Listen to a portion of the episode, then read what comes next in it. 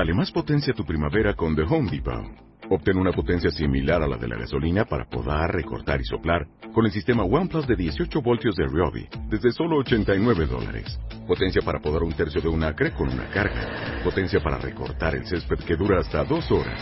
Y fuerza de soplado de 110 millas por hora. Todo con una batería intercambiable. Llévate el sistema inalámbrico OnePlus de 18 voltios de Ryobi. Solo en The Home Depot. Haces más. Logras más. Un momento. Interrumpimos esta emisión a través de Internet para darte toda la información. Tienes que entrar en iVox, I-V-O-O-X. Es muy importante en iVox.com o a través de la aplicación móvil iVox y busques una vez dentro, ellos están aquí. Por favor, es que ellos están aquí. Ellos están aquí, en iVox. Pero sobre todo es muy importante que... ¡Me siguen! Ah, creo que se acercan. ¡No! ¿Qué está pasando? ¡No! ¡No! ¿Dónde está Mónica?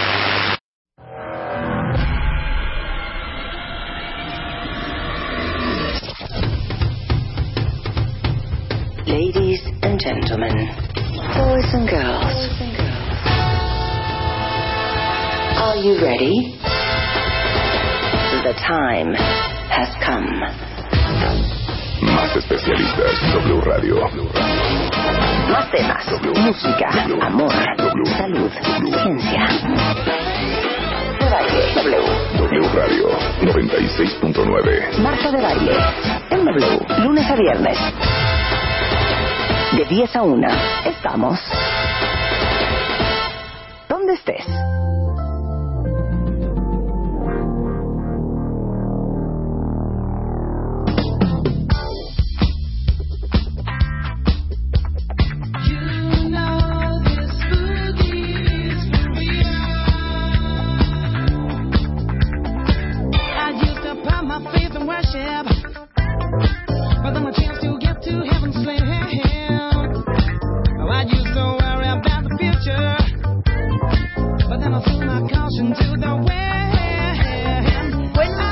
cuentavientes. ¿Cómo va la vida? Bienvenidos a W Radio. Súbele chapo. Que se sienta la emoción, la alegría, la energía y ¿saben qué? El entusiasmo por ser mejor. Claro.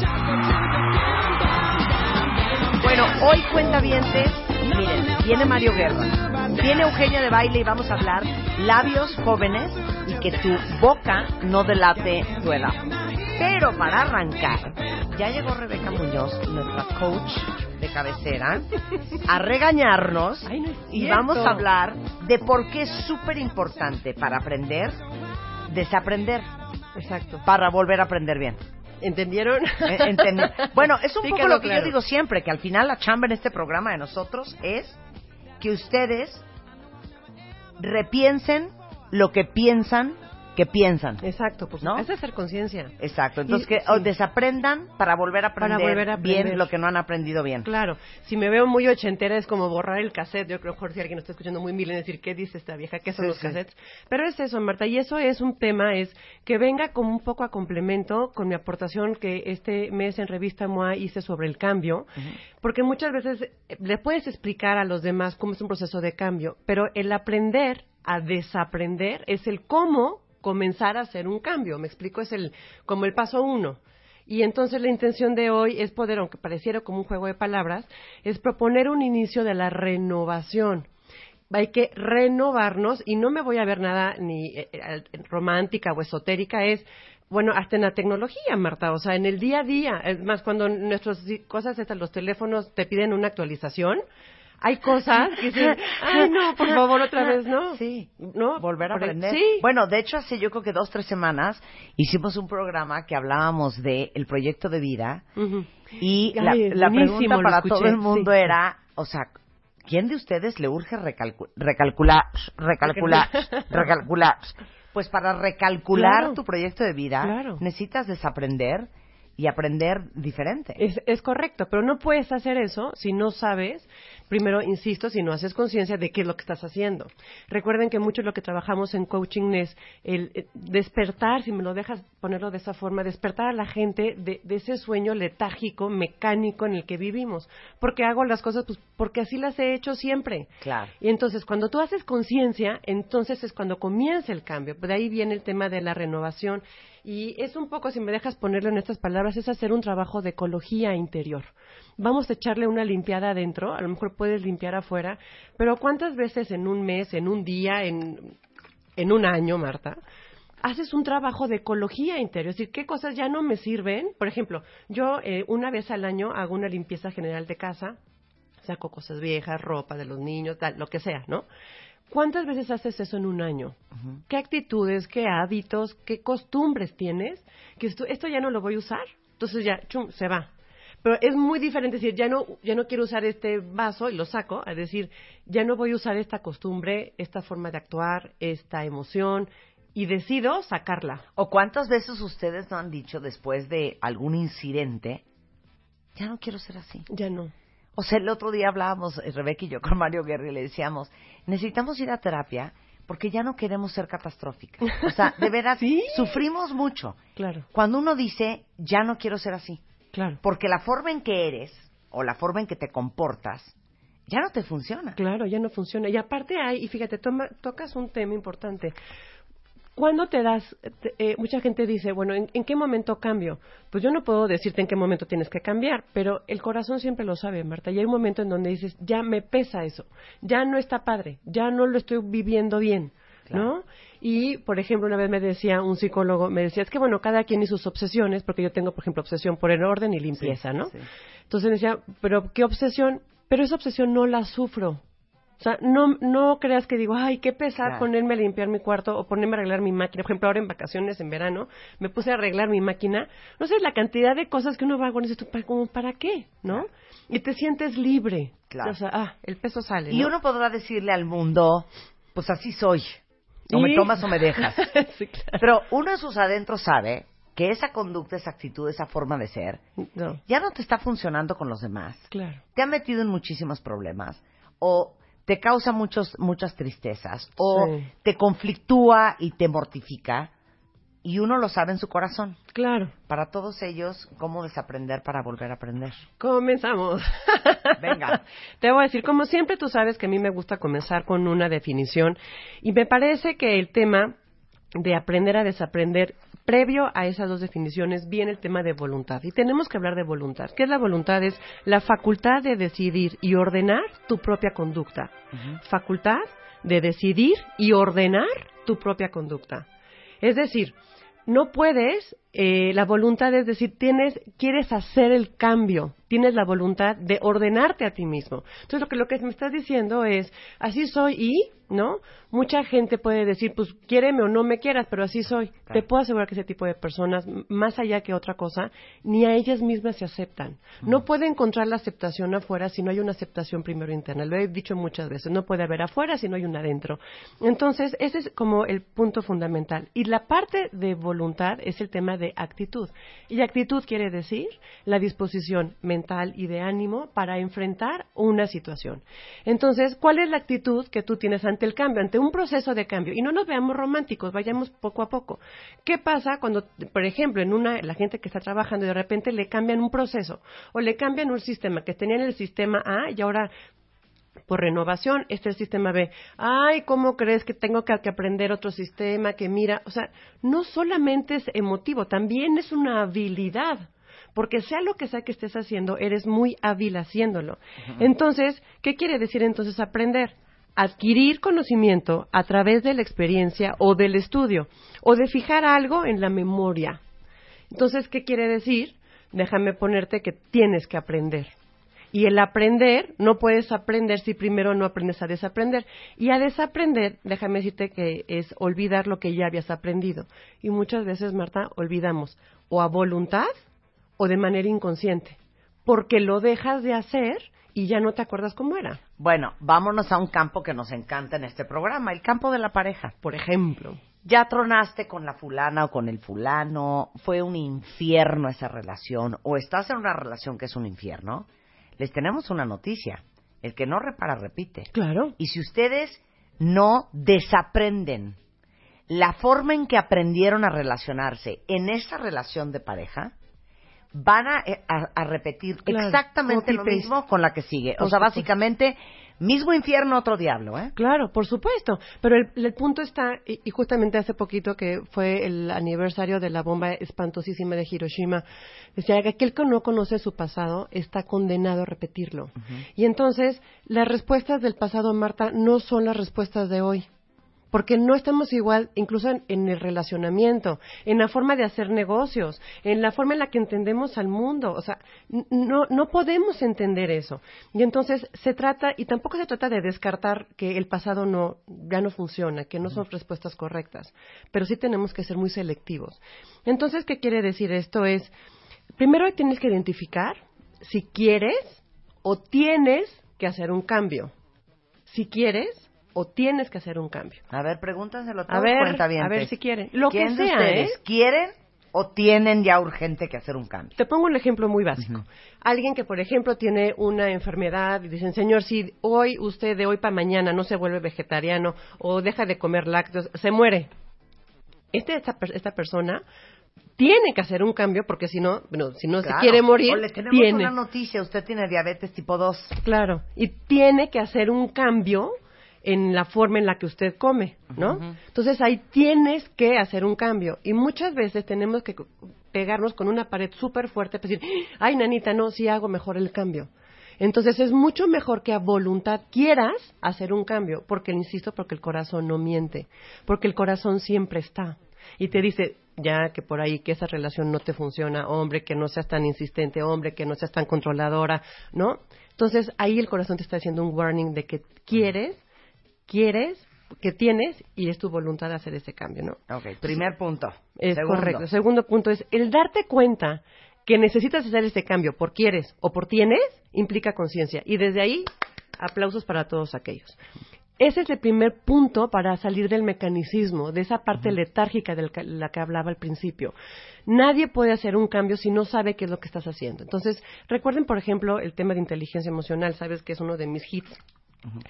Y justamente nuestras emociones te dicen, es el warning que te dice, sí, vas muy bien y repite eso porque está padrísimo, o deja de hacer esto, nos, nos- nos estamos fregando. Claro. Entonces, el hacer conciencia es la, tus emociones diciéndote, tenemos que cambiar. Entonces, por eso es tan importante hacer, hacer el cambio. Pero hagan una pausa y piensen lo siguiente.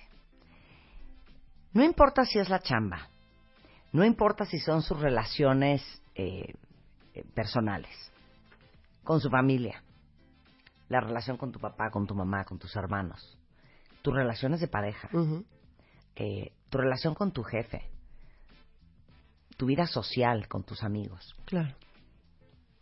Si ustedes se sientan y piensan y dicen, qué mala suerte siempre tengo en la chamba. Siempre me tocan unos jefes horrendos. O qué mala suerte tengo en la chamba. Otra vez estoy en una chamba que odio. O qué mala suerte que me volvió a tocar un patán en la vida Claro. que se porta fatal. Si ustedes hacen conciencia y se dan cuenta que los patrones profesionales o personales siempre por alguna razón a ustedes les va mal, ustedes tienen mala suerte, a ustedes les toca un horror, a ustedes se tienen que dar cuenta que Por ustedes supuesto. son absolutamente Si no están en la están en la ley, Claro. están en una actina, co- pero Claro. total. Y si siguen total. sin darse cuenta y siguen operando así, Claro. sin cambiar, Claro. van a seguir obteniendo y te los digo mismos otra cosa. Marta, incluso el entorno nos está diciendo, están cambiando, están cambiando. Déjame poner un ejemplo muy, muy básico. En mayo, ahora en mayo que fue la, la reunión de la OTAN, fue, eh, fue la primera vez que en la foto de las primeras damas, pues había ahí un, un, prim- pues, un caballero, Sí, pues, ¿no? sí. No estoy diciendo que está bien o está mal, pero estaba el esposo del primer ministro de Luxemburgo, que es el señor Javier Bettel, y entonces estaban todas las mujeres y, y este caballero. Entonces, ay, ¿cómo? No estoy, insisto, no digo, no es un juicio de valor, está bien o está mal, es.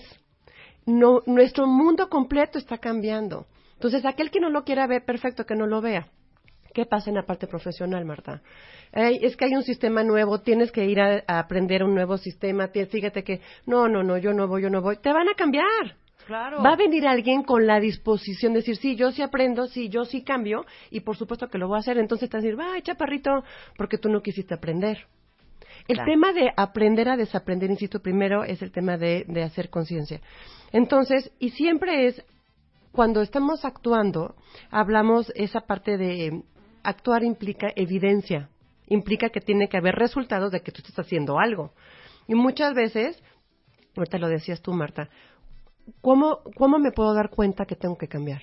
Cuando algo sistémicamente, es decir, una vez, otra vez, o sea, siempre ocurre el mismo claro. error, Claro. no importa en dónde estás, en la chamba, en- con tu pareja, con tu familia, con tus hijos, lo donde estés. Entonces, que si sistémicamente hay un malestar emocional, digas, me siento mal, no, no pude llegar bien a esa junta, siempre llego tarde, este, en, las juntas de, de trabajo siempre me, me siento como el menso, ¿no? Sí. Este, no puedo aportar, este, me siento inútil en el trabajo. Tienes que darte cuenta qué es lo que tienes que cambiar. En el artículo de revista MOA de agosto, que si no, no iba a comprarla, que en este instante vayan y lo ¿Qué vayan a el- comprar. ¿Cómo soltarlo? Está no maravilloso. Qué fuerte. Es que es muy fuerte, Marta. Sí. Pudieran hacer, oye, por cierto, dile a Fer, hagan como 25 números de eso. Sí. Porque es algo muy fuerte. Pero es, cuando tú te das cuenta que tienes que cambiar, en el artículo que, que publiqué dice, viene la zona de miedo. Es decir, y, y, y si no aprendo, y si no es tan rápido, y si, y si no si no me funciona, sale, claro. y si, y si, ok, ok, ya, ya entendí que tengo una re- relación muy destructiva, que está muy mal, y voy a cambiar ahora, ¿no? ¿Y si no me quieren? ¿Y si no funciona? ¿Y si me quedo sin pareja? Mejor con este o con esta a estar solo, ¿no? Claro. Ese, ese, ese paso de darte cuenta, hacer ese cambio, por eso lo pongo acá, hay que tener actos evidentes, evidencias que vas a cambiar. Entonces, no, pues mejor me regreso. Mi más vale malo por conocido, ¿no? No vaya a ser el diablo. Claro. Y entonces el paso de, esa, de ese aprendizaje a esa zona de miedo, si tú no tienes la valentía, siempre lo he dicho, el DVD, decisión, valentía y disciplina para hacer cualquier cambio. Decisión, valentía y disciplina. Si no tienes la valentía de decir, órale, un, dos, tres, me imagino Sí. cuando te aventaste por la Claro. tirolesa en Acapulco, Claro, a ver, pues cierra los ojitos y vas. Claro, claro. No, y, y saben que también muchas veces uno se autosabotea en el cambio por la siguiente razón, porque dices, ok, estoy consciente que tengo que cambiar, pero si yo cambio, voy a haberme orillado a tener que tomar una decisión que no quiero tomar. Exacto. Ejemplo, divorciarme. Ejemplo, renunciar a mi chamba y buscar otra. Ejemplo. O sea, salirte siempre de la zona de Te confort. digo algo que, por ejemplo, pasa mucho en la, en la gente con la que he podido trabajar.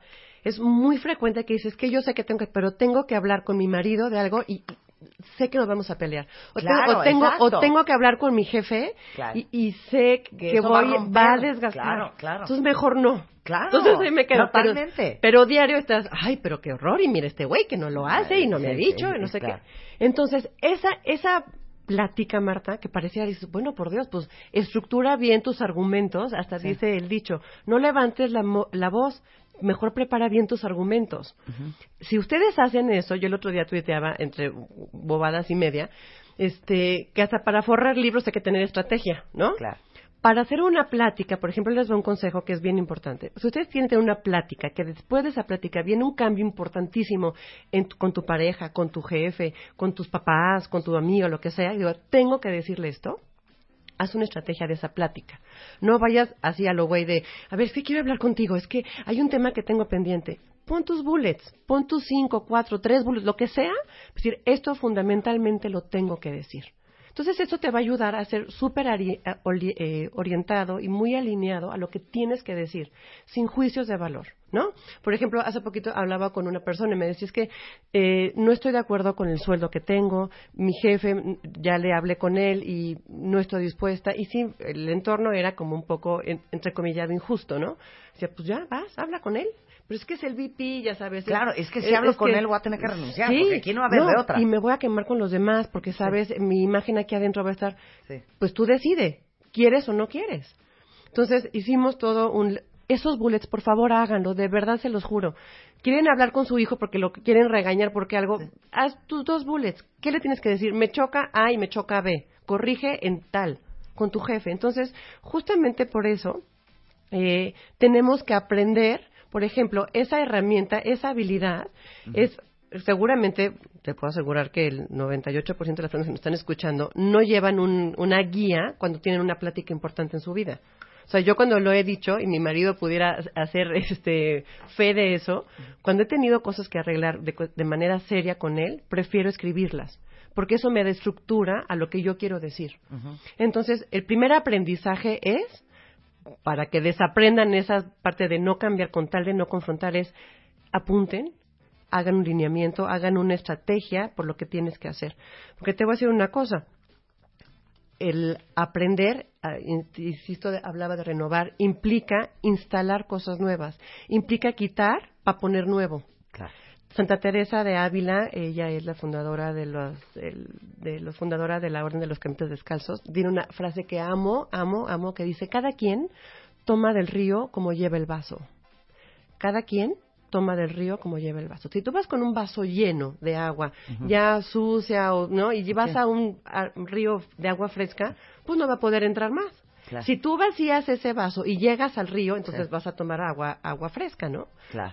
Entonces, el, el aprender implica cambiar hábitos. Y entonces, esa parte de actos, de actitud y de voluntad, tiene que haber evidencia de que estás cambiando. Claro. Entonces, insisto, ¿cuáles serían eh, las evidencias, pues, de que tienes que cambiar? Ya lo, ya lo decías tú, fallas sistémicas en algún proceso, es decir, siempre llegas tarde, nunca encuentro las cosas, soy muy despistada, qué bárbara, este, entrego el reporte siempre tarde, pero no es mi culpa, pero, ¿no? Frecuentemente hay retrasos, hay errores, acabas el mes y no tienes dinero, ¿no? Hay muy- eso es un- una cosa Sí, sí, sí, sí. que tienes que aprender, pues, a ser más organizada. Y O no- siempre acabas llorando en el amor. Claro, No, claro. esa es otra preciosa. O te digo una cosa, acaba solo. Eso está bien feo. Pero bueno, es la, rela- es, es- es la situación. Otro tema son relaciones emocionales que producen situaciones negativas en lo personal o en tu entorno. O sea, Es decir, hay gente que es muy tóxica, ¿no? Y genera toxicidad en su entorno. Es terrible, o sea, esa parte emotiva son como las, las alertas que te dice tienes que cambiar en esto, ¿no? Eres muy exigente, eres eh, súper perfeccionista, eres control freak, eres obsesiva en algo, o al revés, eres demasiado desapegado, poco involucrado, poco responsable. ¿Qué va a pasar? Si no cambias tú, te van a cambiar. Ya sea en la chamba, ya sea en tu pareja, ya sea en tus amigos, ya sea tu familia. Porque estás produciendo toxicidad a tu entorno. Claro. Y finalmente hay relaciones emocionales que generan sufrimiento y mucho desgaste. Y el primer desgaste es para uno mismo, ¿no? Es decir, no me siento bien, esto ya no me está funcionando. Oye, ¿sabes qué deberíamos hacer urgente? Un programa para que todos sepamos qué tan tóxicos somos. Eh, Claro. ¿Qué tan Habrá- tóxicos estamos siendo para un- nuestros un- hijos, test. para nuestra pareja? Sí, hagámoslo, yo lo hago, ya. con ¿no? mucho gusto, va. ¿Qué Yo me comprometo a En nuestra somos. chamba, con, lo claro, con nuestra pareja, en nuestra chamba, a ver qué onda. Claro que sí. Podemos hacer, es más, podemos hacerlo, no en los cinco roles, porque no me puedo meter a la parte social, recuerden que en nuestra vida, en la parte comunitaria, pero sí hagámoslo en la parte personal, en la parte de pareja y en la parte profesional. ¿sí? Órale. ¿Qué con tan esas, tóxicos con? El próximo tres. ya, próximo programa de eso. Porque Sí. a lo mejor tenemos a muchos cuentavientes que estamos destruyendo a quienes nos rodean. Oye, claro, no, nosotros mismas, igual sí. y ni nos damos cuenta y creemos que somos súper, estamos Y te haciendo digo lo una cosa, correcto. mucha gente puede hacerlo, déjame un poco justificarlas, puede hacerlo no porque quiera, sino porque no se está dando cuenta que lo que lo está haciendo. Sí, claro. Ese es el no, tema. porque a veces, Claro. muchas veces, en- en- pues, eh, eh, quizá en No. la relación de pareja, te das cuenta y te cachas no, y dices, no, aquí no, sí no. estoy... Pero no ah. te das cuenta de, a lo mejor no te das cuenta de que lo eres. Pero también muchos otros no se dan cuenta la dimensión y el impacto de lo que Ah, que tiene, claro, lo que produce, claro. Claro, por Ok, supuesto. para- vamos a hacer este Sí, programa. Paremos ahí. Regresando, seguimos tratando de entender en esto de recalcular, recalcular, cómo se tiene que desaprender para volver a aprender y hacer un cambio sustancial con Rebeca Muñoz. Estamos de regreso en W Radio y estamos hablando con Rebeca Muñoz, nuestra coach eh, experta en dietas conductuales, eh, experta en recursos humanos y estamos hablando de cómo le haces verdaderamente para cambiar y recalcularte y recalcular tu vida, La vida. ¿no? Porque si tú cambias y listo, cambia, cambia la vida. Y entonces, bueno, ¿cómo? Lo, lo primero es que tienes que desaprender lo que llevas creyendo que sabes y usando como herramientas de vida tanto tiempo y que hoy ya te diste cuenta que así no funciona Así y que eso no te funciona. Claro, claro. Ok, entonces nos quedamos en... en en que estábamos hablando cuáles son como la- los tres puntos donde te puedes dar cuenta que necesitas un cambio. Hay una falla sistémica, hay evidencia, tus resultados, sea, sea como sea, en chamba, en tu casa, en donde sea, estás cometiendo errores sistémicamente, ¿no? Claro. Y no le puedes seguir echando la culpa a la vida, ya, a la no. mala suerte. O sea, somos corresponsables de todo lo que nos pasa y no nos pasa. Sabes que dice Deepak Chopra que estamos todos tan conectados uno con otro que hasta el aleteo de una abeja pudiera causar un tsunami. Claro. Y, y es que es la, es la verdad, o sea, cuando entendemos, el día de ayer estaba dando una clase, este, y justamente hablaba de cómo era posible, porque decían, bueno, es que yo no estoy, ya sabes que estamos en, somos una escuela de ventas y estamos hablando de una clase de ventas, ¿no? Entonces le decía, ¿quiénes de aquí de ustedes están en ventas? Y pues unos levantaban la mano y otros no decía, ¿y tú en qué estás? No, pues yo estoy en finanzas, no, pues estoy en recursos humanos. O sea, ¿y tú no estás en ventas? No, no, yo no estoy en ventas esa actitud, esa, esa percepción que es aprendida, Sí. la tenemos que desaprender. Todos somos ventas. Sí, Todos todos, somos somos ventas. ventas, claro. Porque todos somos recursos humanos, porque todos somos finanzas, porque todos somos, con- ¿me explico? Porque todos somos todo. Y el otro día eh, le digo que con, eh, con esta con este con el que estamos trabajando, decía, de nada sirve que tengas tu logística increíble, tus oficinas perfectas que las tienen eh, increíblemente limpias, perfectas, sus mostradores y todo, si tienes un mamífero enfrente del mostrador que le da en la torre a todo el proceso de logística, de inversión, de todo, Claro. para que cuando llegue un cliente te- le diga, sí, diga. O el güey se esconda porque, ay, qué flojera atender a alguien. Claro. Entonces, esa persona que es una arenitititita dentro de ese corporativo enorme de miles de personas, en ese momento le dio en la torre a todo el negocio. Claro. O sea, está para que le pongan, como siempre se lo he dicho, pirotecnia protocológica, es decir, ¿no? Claro. Eh, que- Oye, nada más paréntesis, porque a mí me, me llamó mucho la atención. Ya ven que soy un poco una enferma del customer service. Pero hace muchos años que conocí a uno de los fundadores de El Charco de las Ranas. Ay, qué rico. Eh, a mí me llamaba la atención que en aquella época, cuando tú llegabas al Charco de las Ranas, todos los, eh, eh, los del ballet parking, lo que, los que te recibían el coche y te ayudaban a estacionarlo, eran encantadores y con la mejor actitud. Y entonces él me dijo, es que todos son así y los entrenamos así y los preparamos y capacitamos así. Porque ellos son el primer contacto del cliente Por con nuestra marca. Maravilloso. Por supuesto. Y aún sigue así, ¿eh? Que es Para que veas. la recepcionista de una oficina. La recepcionista es de el una primer oficina. contacto del cliente con esa marca. Claro, es la niña de reclutamiento que está entrevistando y es el primer contacto de esa persona con esa empresa. Y el punto es, y, y solamente para aquellos que no no estén también eh, trabajando, también en tu familia. Es decir, con el contacto que tú tengas, no solamente eres tú, sino representas una marca o representas una empresa, representas una familia. Entonces pueden decir, por ejemplo, en mi casa, no, no, no, pues es que los Muñoz, oye, espérate, si no todos somos así, ¿no? Y el, el punto está, cuando tú entiendes tu individualidad, entonces por eso es tan importante, Tocaya, el entenderte como, tú, por eso decía que es el programa de toxicidad, pero pronto, Urge. pronto, ¿no? Como desde tu individualidad, esa cosita que es muy pequeña, esa arenita, puede cambiar la situación. Entonces les decía, yo ayer con, con estas personas, les decía, es que no importa si eres, estás en finanzas o eres, ¿no? Pero la- lo importante es que tengas el valor de tu individualidad. Ese es el punto. Porque la intención de esto es, y Gandhi lo decía, me decía, ay Rebeca, qué romántica eres, o sea, ya me caíste mal. No importa, cuando cambias tú va, vas a encontrar el cambio que quieres ver en el mundo. El día de ayer iba con mi hija en el, en el coche a un lugar y de repente veo a una señora caminando y, ¡fam! y avienta una, una basura. Le grité, ¡no tire basura! O sea, ¿no?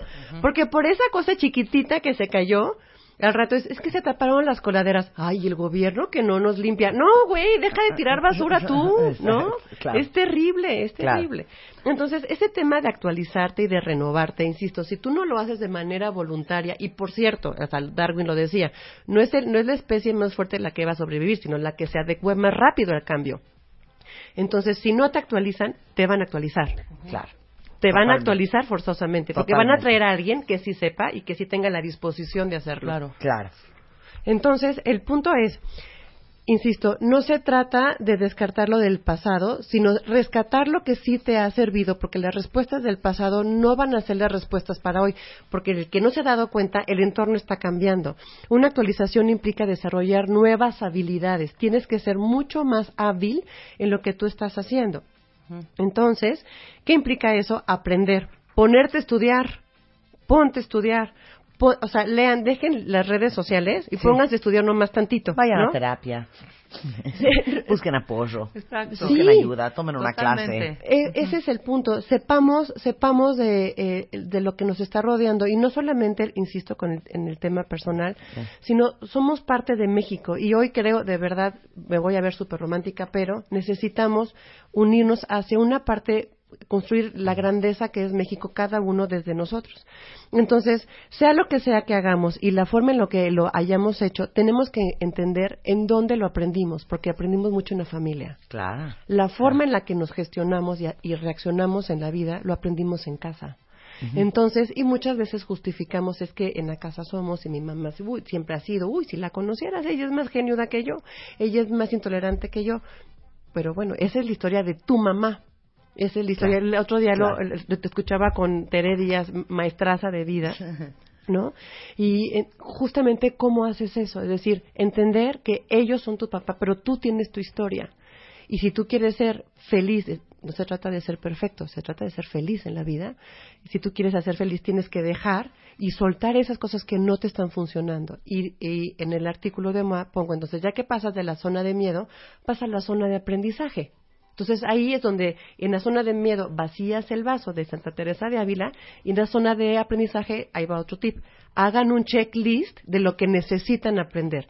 Si es técnicamente algo para tu chamba, chaparrito, estudia, hazlo, practica y punto. Si es algo de emociones, sí, recurre a alguien, a una terapia. ayuda, Sí, por supuesto, pero tienes que hacerlo. Porque si no, digo, hay que ser desquiciante que tienes resultados diferentes haciendo lo mismo. Es que hace, hace muy poco me cayó el 20 de la profundidad de esto. Cuando dices, me encanta su forma de ser. La frase, la forma de ser, dice tanto de una persona. O sea, porque lo que estás diciendo es, me encanta cómo es, cómo se conduce en la vida, cómo reacciona, cómo contesta, cómo piensa, cómo eh, hace, cómo, cómo opera. Claro. La forma de ser, su forma de ser. Y ahí viene, déjame poner ahí un tema para aprendiz, para cómo poder aprender. Se llama la teoría de lo obvio. Es identifica el mejor, imita el mejor, cópialo y supéralo. Entonces, lo que estás diciendo, Marta, eso muchas veces lo digo a la gente que va con coaching conmigo, es decir, es que identifiquen en una junta, por ejemplo, si hay un, un ejecutivo o alguien que es muy poco tolerante, dices, es que mira cómo Perenganito o tal persona, eh, me encanta, cómo lo hace. Haz un checklist, documenten, siempre lo he dicho, por favor apunten. Documenta qué es lo que hace esa persona, que dices tú, híjole, mira, yo ahí lo hubiera, bueno, lo hubiera matado y este respiró y negoció y habló, ¿no? Claro. O mira esta niña, qué bárbara, qué ordenada es, como, o sea, cópialo, identifica, Claro. haz un checklist de ese que tú percibiste que lo está haciendo muy bien, pues hombre, lo que sigue es hacerlo. Claro. Siempre lo he dicho, no es lo que aprendes, sino lo que haces con lo que aprendes. Exacto. Y al revés también. ¿Cuántos de ustedes no sienten que se han descompuesto y han cambiado muchísimo por, a lo mejor, el entorno profesional en el que están? Porque llevan mucho tiempo a lo mejor en una oficina donde todo el mundo es puñalada por la espalda, súper agresivos, grilleros, mala onda, y de repente, pues para sobrevivir, Pues te has vuelto en eso. O de repente estás con una pareja y tú de veras no eras de gritar ni volar platos y de repente estás Claro. convertida en una fiera. Claro. También para mal, Para mal. uno a veces copia de lo que se rodea todos los Cuando días. Por eso no los papás te dicen, claro, claro. no hay que andar con malos amigos porque todo se pega. Claro, por supuesto. ¿No? Y, y ese es el punto. Y, y la eh, y lo importante sería es qué cosas dices ya no está padre, ya no me caí bien esta, mi forma de ser ya no, está yo padre, no era ¿eh? así. No, ya, Claro. ya ni yo misma me aguanto a veces haciendo Sí, eso. sí, claro. Entonces, ese checklist, la, la cosa es, insisto, apunten y tienen que cambiar. Si es una habilidad técnica, es decir, técnica quiere decir que la puedes leer, la aprendes, la ejecutas y te vuelves hábil. Habilidad es algo que haces que entre más lo haces, mejor te sale. Entonces, si te vuelves hábil en esta, en esta nueva dimensión técnica. Si es un tema emotivo, de verdad, busquen un apoyo, busquen a alguien que lo guía. Siempre he dicho, nadie puede crecer sin un maestro o una escuela. Eso de yo leo 25 libros, no. Necesitas a alguien que te que te confronte. Hay una frase que me encanta, el, el, el aprendizaje de labio a oído. Ese es un valor excepcional. Ese es un tema de, de maestros. Te puedo preguntar algo que no sé si te he preguntado. A ver. A ver, ¿cómo funciona el coaching? O sea, estoy pensando en ustedes cuentavientes, porque Rebeca ha coachado a media oficina, ¿no? A medio MMK, pero si Rebeca, pero si Julio, pero si Blanca, pero todos. ¿Cómo es el coaching? Si alguien que te está oyendo dice, oye, yo quiero tomar coaching con esta chava, eh, ¿qué, qué, qué implica hacer coaching? Primero implica querer, porque justamente es eso. Llega un momento, cuando alguien llega a coaching conmigo puede ser dos cosas, porque quiere cambiar algo o porque su jefe lo está mandando, porque tiene que cambiar. Claro. Por eso hablábamos del querer y del Claro. tener. ¿Y cómo hacemos? Justamente es eso, comenzar a ver cuáles son los tres o cuatro cambios. Coaching no es magia. No soy, no tengo varita mágica. Me encantaría tener una, pero no es magia. Pero sí cambiar dos que tres cosas a la vez y cambiamos las conductas. Pero a ver, vamos a ver si es, si es correcto lo que te voy a decir. Uno va a terapia porque traes un tema emocional. Pero muchas veces no es terapia lo que necesitas cuando lo que realmente quieres es recalcular tu vida, Claro. hacer cambios en tu vida. Y te digo algo, tú sabes perfectamente qué tienes que cambiar. Ya. Entonces, oye, yo necesito a alguien que me ayude a reorganizar el desmadre de vida que traigo que no está padre. Ese eres tú. Eso soy yo. Yo te, es yo te, yo te ayudo a aprender. O sea, eres como half terapeuta, half mentora, half, ¿no? Un Sí. all in one. No, un all in one. Sí, pero te voy a decir En una cosa. varias- el- el- no, soy, no soy terapeuta, no soy psicóloga. Sí, no, o sea, a mí no me importa. Pero terapeas. Sí. Muy cañona. Digamos que confronto. Ajá. Yo creo que el- en especial en lo que yo hago, si nos- me, me está escuchando algún colega coach, mi especialidad es confrontar. Entonces, a veces necesitas a alguien que te diga, no te hagas güey, y te, te estás siendo muy desorganizado toda tu vida, y entonces tienes que hacerlo. Pero el primer punto fundamental es eso, Marta, es querer cambiar algo, porque ya te está doliendo, y si tú no quieres, porque tu jefe te va a mandar, y si no lo haces, te van a cambiar, ¿no? Y eh, la verdad es que es muy padre porque... O si no lo haces, adivina qué, te van a dejar. Exacto, te van a cambiar Te van a divorciar. Forzosamente. Te van a abandonar. Y el punto es, entonces soy víctima. Odio a los víctimas. Me pongo muy de malas con esos, muy mal. Entonces, cuando es que yo no soy, pero es que fíjate que mi jefe me está pidiendo que, pues, chaparrito, aprende. No quieres aprender, perfecto, toma la decisión, dile, no quiero aprender, muchas gracias, yo renuncio, y te vas. Por eso insisto, la famosa DVD, ¿no? Claro. Y déjame este, nada más compartir, sabes que amo las frases. Y este, les tengo aquí una, una frase de Sócrates que decía, el secreto del cambio no está en enfocar la energía en combatir lo viejo, sino en construir lo nuevo. Mucha gente, les decía, si hay gente que tiene depresión, está enfocada de demasiado pasado. Gente que tiene mucha, mucho estrés es demasiado presente. Gente que tiene angustia es demasiado futuro. Entonces es depresión, estrés o angustia, ¿no? Y Sócrates lo que decía es, ya no te enfoques al pasado, no puedes ir manejando viendo el retrovisor, no puede ser. Tienes que ver hacia adelante. Los, se, se sueña a futuro, a muy largo plazo, pero planeas en corto plazo. Y ese es el aprender a, eh, justamente es el momento de mejora, Bueno. el aprender a, a hacer cambios. Pues para quien necesita hacer cambios y recalcular, recalcular.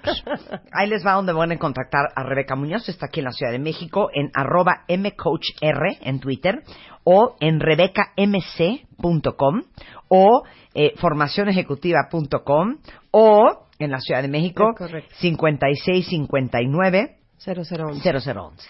Un placer. Rebeca, un placer Gracias. aquí como gracias, siempre. Gracias, Marta. Baile. Ahora en Spotify. salud, amor, neurociencia, inspiración. Los especialistas, los playlists, los matamestas y los mejores temas. Marta de Baile llega a Spotify. Dale play. Este mes, en Revista MOA, te decimos cuándo y cómo es el momento de soltar. Esa relación de pareja que no te deja nada, el trabajo que te tiene histérico y el pasado que no te deja vivir en paz. Además, ¿qué dicen los chinos de tu cara? Aprende a leer las facciones y expresiones como un experto. ¿Cómo sacarle jugo a tu lugar de trabajo? Quítate la pena y pregúntale a tu pareja cómo volverlo loco en la cama. MOA Agosto, una edición llena de paz mental, sexo y salud. Una revista de Marta de Baile.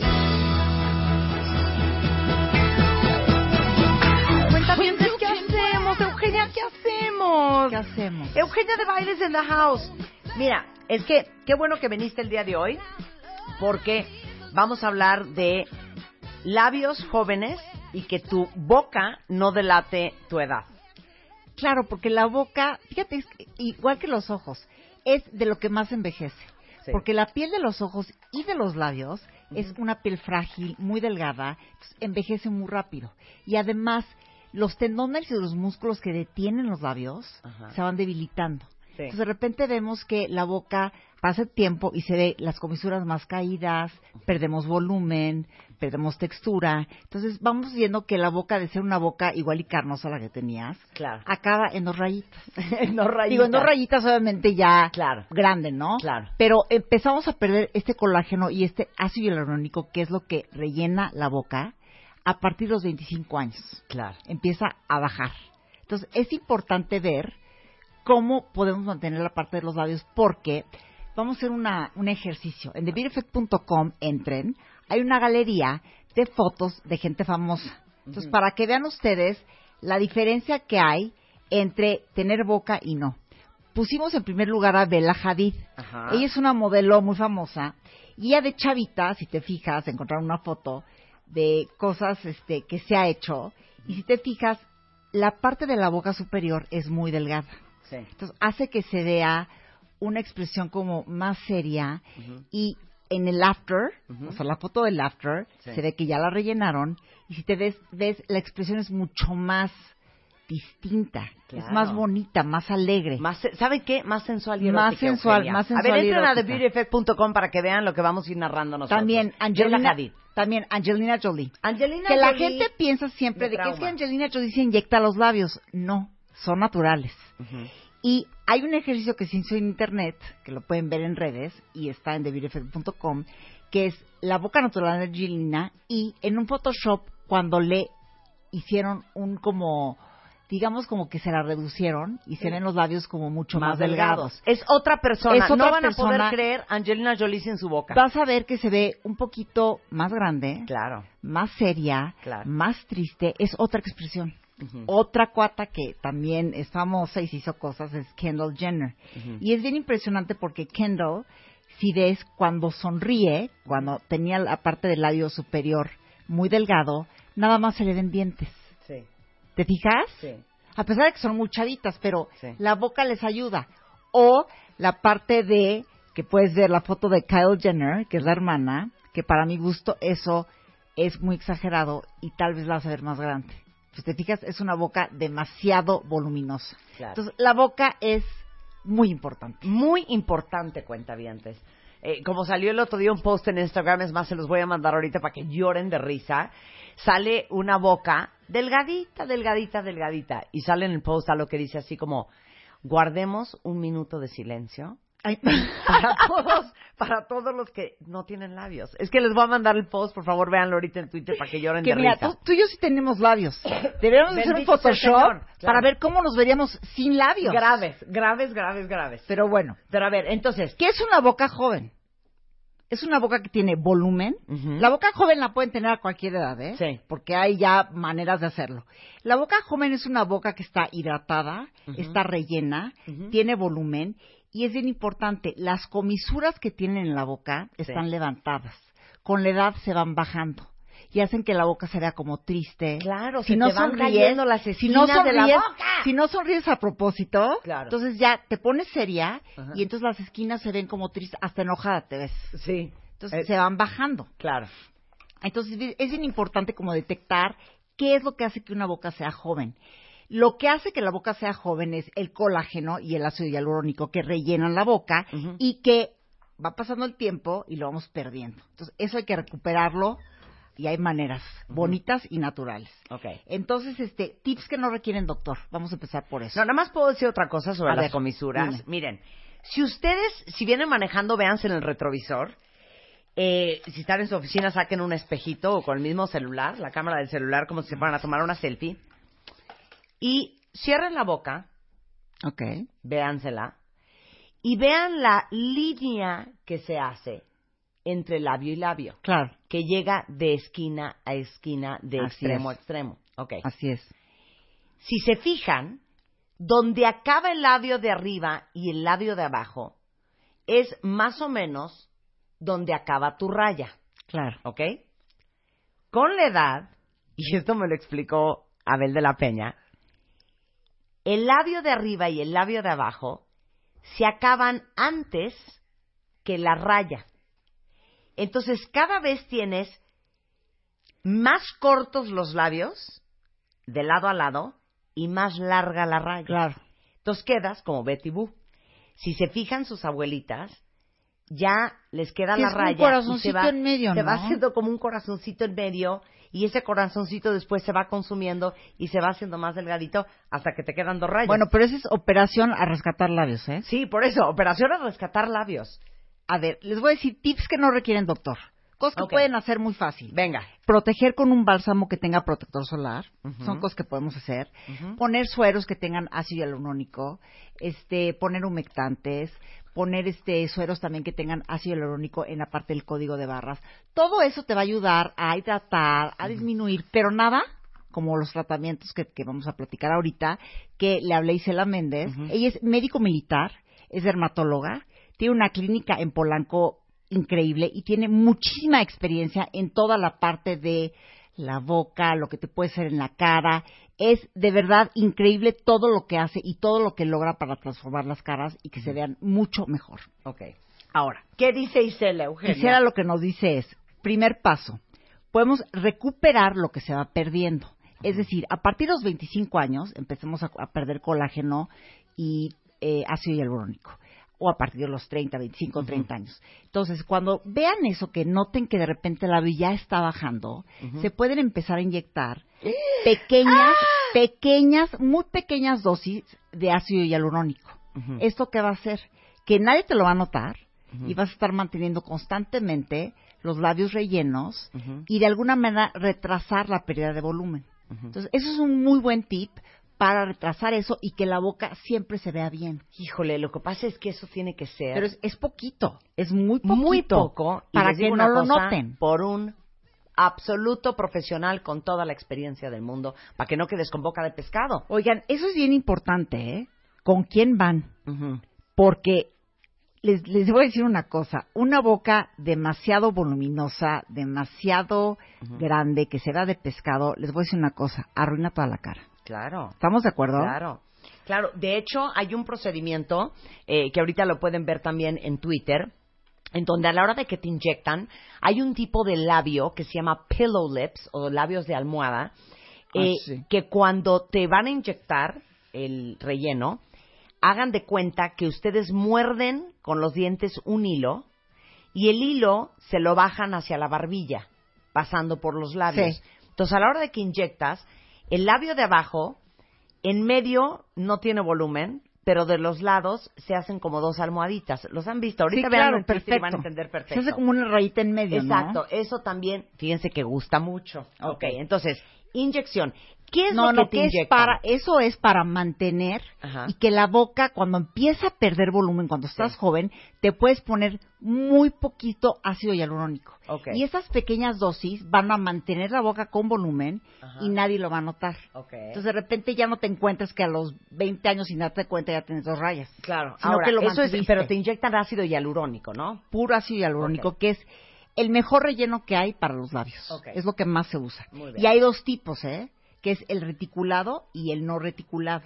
El reticulado es el tipo de ácido hialurónico que da volumen y rellena los labios. Es muy bueno para las personas que obviamente le quieren dar volumen a los labios, pero también está el no reticulado, que eso es para hidratar los labios y mejorar la textura. Entonces, por ejemplo, si eres una chava joven que tiene los labios resecos, que no tienen buena textura, que los quieres hidratar, el no reticulado es muy bueno y lo puedes aplicar a nivel tópico o con inyección. Sensacional. Todas las fotos las estamos poniendo en Twitter, ¿eh? Y en el Twitter de The Beauty Effect.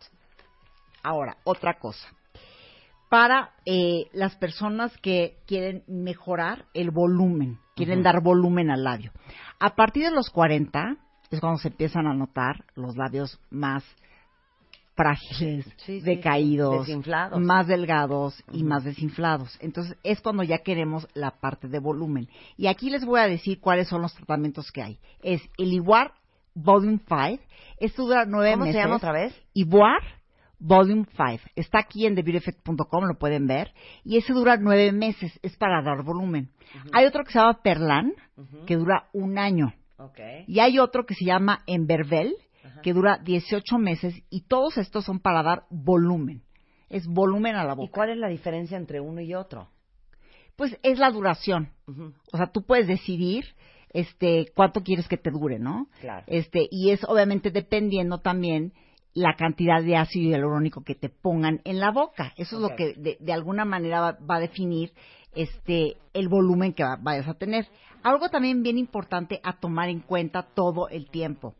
El volumen y la, y la distancia, lo que ya hablamos, es fundamental que con el doctor ustedes vean qué distancia hay entre el filtrum, que es la parte del labio superior, y la nariz. ¿Ya lo encontraste? Sí, es esta sí, parte, sí, claro. el, el filtrum. Este, y que vean eh, a partir de ese filtrum cuánto se pueden poner de el ácido hialurónico, porque dependiendo de tu filtrum, vas a decidir qué tanto volumen puedes tener. Ok. Para que no se vea fake, no Claro. se vea superficial, no se vea horrendo. Otra, ma- otra cosa, el código de barras. El envejecimiento hace que ese espacio, el espacio del filtrum, se pierda también. Entonces es- empiezan a aparecer la- las arruguitas que alrededor de la boca que son Sí, sí, el sí. código de barras. Claro. Esto, con la manera que se puede eliminar, es con un poquito de botox. Entonces eliminas el código de barras. Y también te lo rellenan un poquito con un restilén muy, muy, Exactamente. muy aguado, ¿no? Ah, exactamente. Y luego, a partir de los 40 años también, ya se empiezan a ver los labios muy tristes, este, se empiezan a ver las comisuras hacia abajo y aparecen las líneas de marioneta. Entonces, es bien importante que ahí le demos soporte en la parte inferior del labio. Eso también es con relleno. Y también los retoques. Entonces, inevitablemente, me dice Isela, la boca, si no te la cuidas, si no, si no, ahora sí que si no le haces caso, va a terminar en dos rayas. Ay, ya. Que trae a la tristeza, No ¿eh? perder nuestra Entonces, boca. lo que se recomienda es hacer retoques cada dos años de un poquito de ácido hialurónico para todo el tiempo estar manteniendo la boca. Y es un poquito para que se vea natural y no exagerar. Entonces, pueden entrar a beautyeffect.com, ver las fotos de los before and afters de todas las famosas Sí. y ver la importancia que tiene la boca y cómo la boca cambia toda la armonía de, de la cara. Es que cuando vean la foto de Angelina Jolie sin boca y con boca, no lo van a poder creer. O sea, de veras hace toda la diferencia. Luego subimos una tuya y una mía. Claro, luego hacemos una tuya y una mía. Ahora, eh, hay un tutorial arriba en The Beauty Effect Así es. de una técnica muy famosa que se llama overlining. Así es. De repente a mí en redes sociales me dicen, Marta, ¿qué te pusiste en la boca? Se te ve súper bonita. O ¿qué te inyectaste en la boca? Se te ve súper linda. O Marta, ¿por qué tienes los labios así? Eh, ¿Con qué doctor fuiste? A ver. Ese es un simple truquito que, oye, que hemos aprendido también mucho de Vicente Montoya. Cañón, o sea, ahora sí que Vicente Montoya, un gran maquillista, Es nos ha un tri- enseñado tantas cosas. Es un truquito que la verdad hace que, que la, que la boca se te vea más voluminosa, más carnosita, mucho más bonita. Claro. Entonces, nada más para aclarar, no traigo la boca inyectada, no traigo absolutamente nada. Es simplemente un truco un- y una ilusión. El, el, um, el sistema se llama overlining. Así es. Y si suben ahorita a eh, The Beauty Effect, van a ver a a Eugenia overlining Así es. su boca para que vean el tutorial.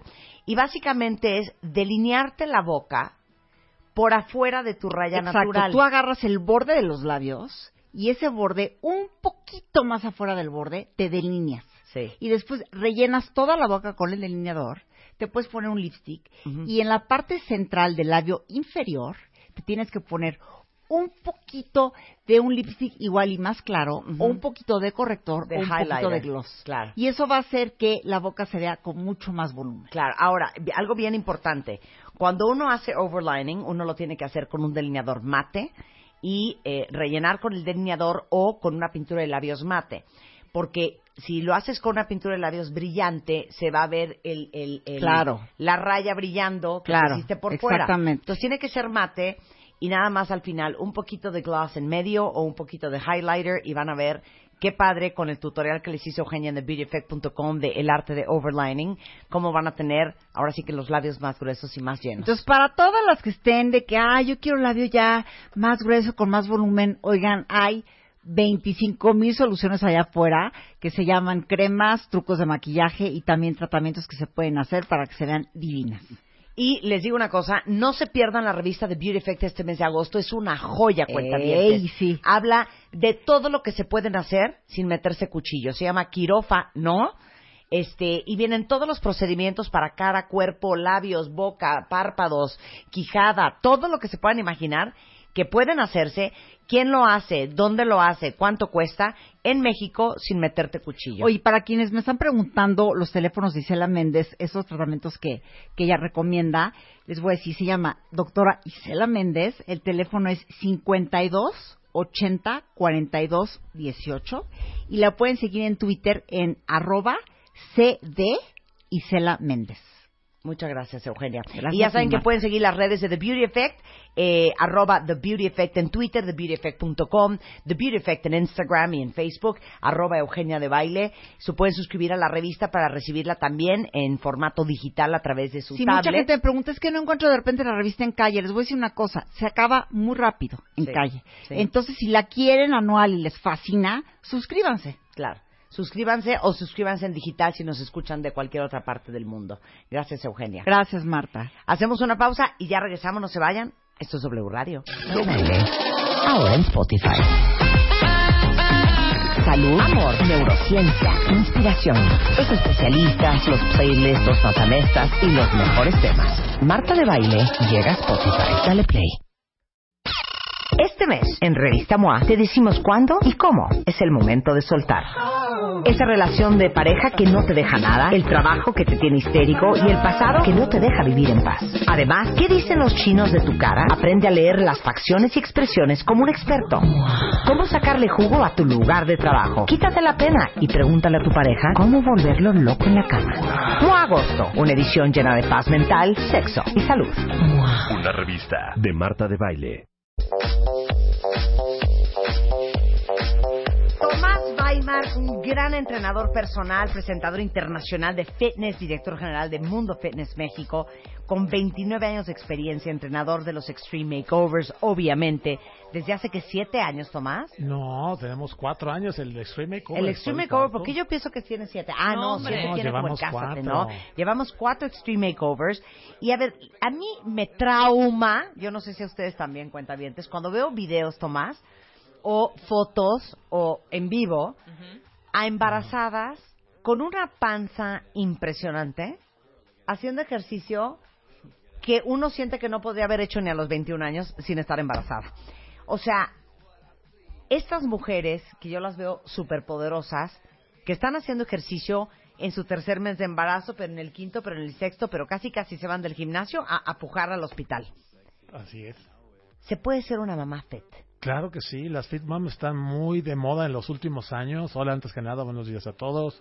Hola, Rebe, ¿qué tal? Este, pues mira, la gente, son gente que ya está acostumbrada a hacer ejercicio, pero desde hace muchos años, antes de embarazarse. Durante, a Jorge se dan cuenta que están embarazadas haciendo ejercicio y empiezan las contracciones de la gente. Dice, oye, ¿cómo estás haciendo ejercicio? ¿Cómo estás corriendo si se supone que no debes de estar corriendo? ¿Cómo estás haciendo pesas cuando se supone que no debe hacer un ejercicio de fuerza? Y las ves como tú dices, manteniendo un peso más bajo normalmente. Hace poco escuché que había una doctora que decía que el peso permitido más entre 8 y 12, 14 kilos. ¿no? claro. Entonces, ¿qué es lo que haces con esto? Hay gente que son competidores, son atletas, o tienen triatlones, o tienen maratones, y de repente se embaraza. Entonces, no pueden cortar el entrenamiento simplemente porque me embaracé. Claro. Tienen que seguirlo haciendo. Entonces, tú puedes ver que hacen abdominales, sentadillas, y la mayoría de la gente se va a quedar espantada. Hace poco estábamos platicando sobre este tema y una compañera me dijo, es que acabo de ver en el gimnasio a una señora corriendo y como con una panza de siete meses. Ay, no, y ya no, querer no, a decirle, bueno, claro. oye, párate, te va a hacer Tranquila. mal. No, ya ha cambiado mucho. Los mismos doctores dicen que el ejercicio es bueno realizarlo durante el embarazo. Y si ya vienes practicándolo antes de embarazarte, no lo puedes parar. Lo que sí pueden mejor es modificar un poquito la intensidad y la carga, pero lo pueden venir haciendo. Dan a luz, es más fácil. Si es parto psicoprofiláctico o natural, como decimos, es más rápido que se recuperen y a veces no esperan a la cuarentena para regresar a hacer ejercicio, sino después dos, tres semanas se sienten bien, empiezan con caminatas, me tratar de hacer cosas que dices, ¿cómo puedes hacerlo? Lo pueden seguir haciendo, hasta regresan a, a los la misma talla de pantalones a, veces hasta el mismo día que salen del hospital como si nada. Claro, ¿no? claro, Claro. Ahora, nada más dime una cosa. Hay grandes mitos, Tomás. Yo te lo voy a poner y tú me dices Venga, venga. es falso o verdadero. A ciertos meses de embarazo ya no puedes hacer ejercicio. Por decirte, después del segundo trimestre. Es falso si eres una persona que está acostumbrada a hacer ejercicio. Tú puedes seguir haciendo ejercicio hasta el último día. O sea, es que de que ya me voy al hospital. Yo que he entrenado a varias eh, eh, mujeres que han estado embarazadas, incluyendo la mamá de mis hijas, hasta el mismo día me dijo, vámonos al, al, al hospital porque ya... al perdón, al hospital. hospital. Sí, Yo porque ya van a una amiga que estábamos platicando que es muy fit y que está... yo- la- mi pregunta era si le iba a heredar los genes de fitness y de ejercicio a su bebé, ¿no? Se O sea, de puede. alguna manera. Sí, lo tiene. Y me dijo, hija, yo hice ejercicio, claro, del, del gimnasio me fui al hospital a parir. O sea, no dejó de hacer ejercicio durante los nueve meses de su embarazo, ¿eh? La mamá de mis hijas estaba haciendo ejercicio en el curso psicoprofiláctico, ahí se le rompió la fuente y todo, y pues bueno, váyanse. Y no nos fuimos corriendo al hospital, ¿eh? Porque Claro. dijeron, ah, se rompió la fuente, corre. No, todos nos dijo, no, hombre, todavía le va a faltar un rato. Nos fuimos al Palacio de Hierro todavía a comprar chocolates y a comer. Y ya hasta en la tardecita empezó el asunto. Entonces tú puedes seguir haciendo ejercicio. Entonces, pero ahora con- hay muchas actrices, muchos modelos, gente que se dedica a esto y que vive de esto que no puede parar. Por ahí ahorita mejor les compartí unas fotos que subirán al Twitter donde hay mujeres embarazadas haciendo ejercicio. ¿Sí? Y dices, ¿cómo lo puedes seguir haciendo? Porque su trabajo no le permite, ah, ya me embaracé, entonces no voy a hacer nada. Claro. No, para nada. Entonces, Hay que seguir. Hay que seguir. Y así como tú dices a tus seis meses, pues si es una persona que no ha hecho ejercicio, sí no estamos hablando de ellas. Claro. que digas, hay- nunca has empezado un programa de entrenamiento. Claro, ahí te va otra. Prohibido hacer abdominales cuando uno trae la panzota embarazada. Eso es falso. Falso. Esto es como eh, no hagas el amor cuando esté embarazada, no tengas Sí, relaciones. Pues no, sí. al contrario, si tu parto va a ser de la, de la mujer, va a ser parto psicoprofiláctico de lo natural, lo mejor es tener el abdomen fuerte, porque a la hora del pujo es lo que te va a ayudar a, a expulsar al bebé. Claro. Entonces a mí me pasó, yo era de los que hace años pensaba, no hagas abdominales.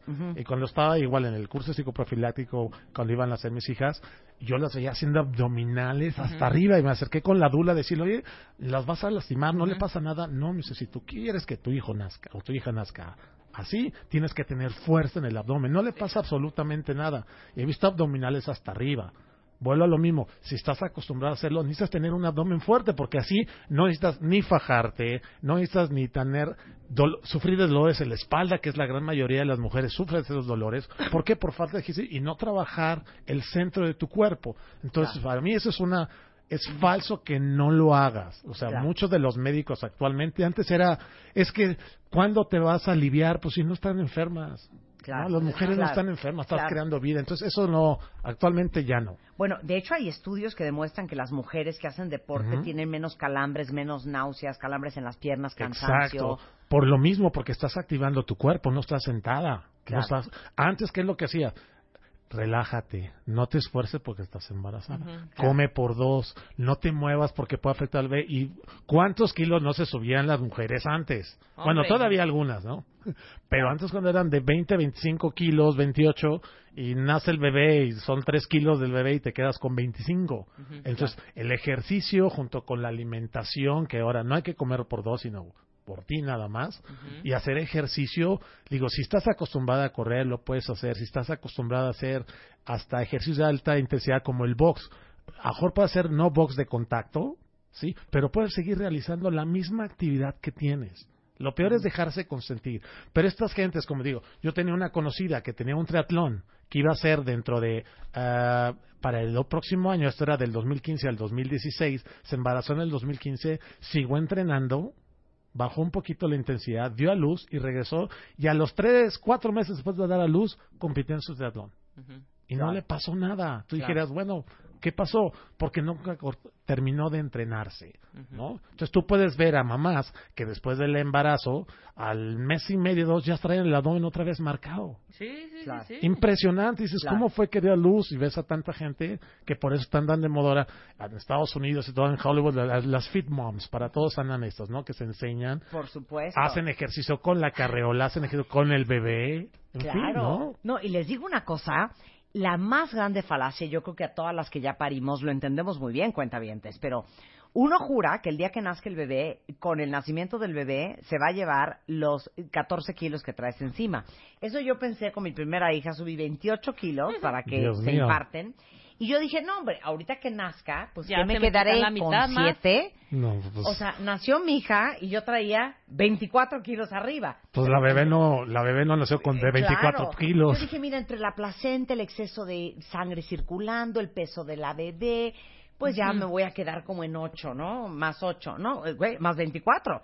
Este, los bajé en 6 meses. Pero no es necesario. Y aparte, uno cuando sube mucho de peso durante el embarazo, puedes tener complicaciones como, pre- eh, ya sabes, diabetes gestacional, como preeclampsia, eclampsia, eh, y, y luego bajarlos, ya la piel no queda igual y es un esfuerzo A sobrehumano. ver, hay una pregunta, Marta. ¿Por qué te subiste tantos Ah, kilos de peso? porque, porque haz de cuenta que a mí me dijeron come pa' cuatro. Entonces, Pero yo si todo el día tenía uno. hambre, todo el día comía y en esa época Domino's Pizza cerraba, por decirte, No, a las bueno. 11 de la noche. Pues yo a las 10.54 ahí me tenías hablando a pedir una pizza doble pepperoni y dos veces al horno. Hay Y que cumplir porque 22 si no, kilos arriba me zampaba la pizza. porque si no va a salir y con como cara el de padre pizza. de mis hijas siempre me decía, no estás gorda, mi amor, estás embarazada, Puta. estás preciosa, peor. Sí, claro. Así fue, Tomás. Peor la Oye, cosa. a Sí, ver, no, no, entonces- mandan otra, ajá. Tienes que mantener, no, ya no está tan permitido hasta por salud Claro. de la mujer y del bebé subir Muy tantos mal, kilos mal, de peso. Tienes que mantenerte en un peso ya, te digo, entre 8 y 14 kilos, yo siempre digo entre 8 y 12. Seguirte haciendo ejercicio, marcándote. Por ejemplo, también otro de los mitos es, oye, ¿puedo seguir haciendo ejercicio de fuerza las pesas? Lo puedes seguir haciendo. Hay equipo localizado de pesas, de fuerza, o sea, todo lo que es sentado, que es que te guía la máquina, lo puedes seguir haciendo. A lo mejor si estás haciendo CrossFit no vas a hacer CrossFit, pero sí puedes hacer una clase o un entrenamiento funcional. Puedes seguir haciendo tus pesas, puedes seguir haciendo tus abdominales si estás acostumbrado a hacerlo. Ojo, si ya estás en el ejercicio. No alguien que nunca ha hecho ejercicio diga, ah, pues ahora, aquella la vi corriendo, pues yo también. No, porque tu cuerpo no está acostumbrado a hacerlo. Claro. ¿Sí? Entonces, ahora, si mamás se quieren ver bien, se quieren ver fit y son deportistas, no lo paren. Porque también aquí, en, en algunas ocasiones, pero hay algunos médicos, ginecólogos de, de la vieja escuela que te dicen no hagas nada y están hasta en contra de que se muevan mucho. Y no, los actuales es, haz ejercicio hasta el último día, si estás acostumbrada. Y es más, si no estás acostumbrada, pero empiezas un programa de ejercicio durante tu embarazo, lo puedes seguir haciendo hasta el último día. Yo tengo también una cliente el año pasado que no era muy deportista, le da flojera y me contrató para hacer entrenamiento conmigo. Pues a pesar de eso, me habló dos días antes que ya no me siento mal y a los dos días nació su bebé. Ay, mira. Claro. Entonces tampoco, pero llevó un programa de ejercicio, era cuídate tu peso, regresó a su peso, está haciendo ejercicio ahorita y le cuesta trabajo Claro. porque es algo que no le gusta, pero ahora como ya la convencí, vamos a sacar a tu bebé contigo, entonces el bebé va con ella y va feliz haciendo ejercicio.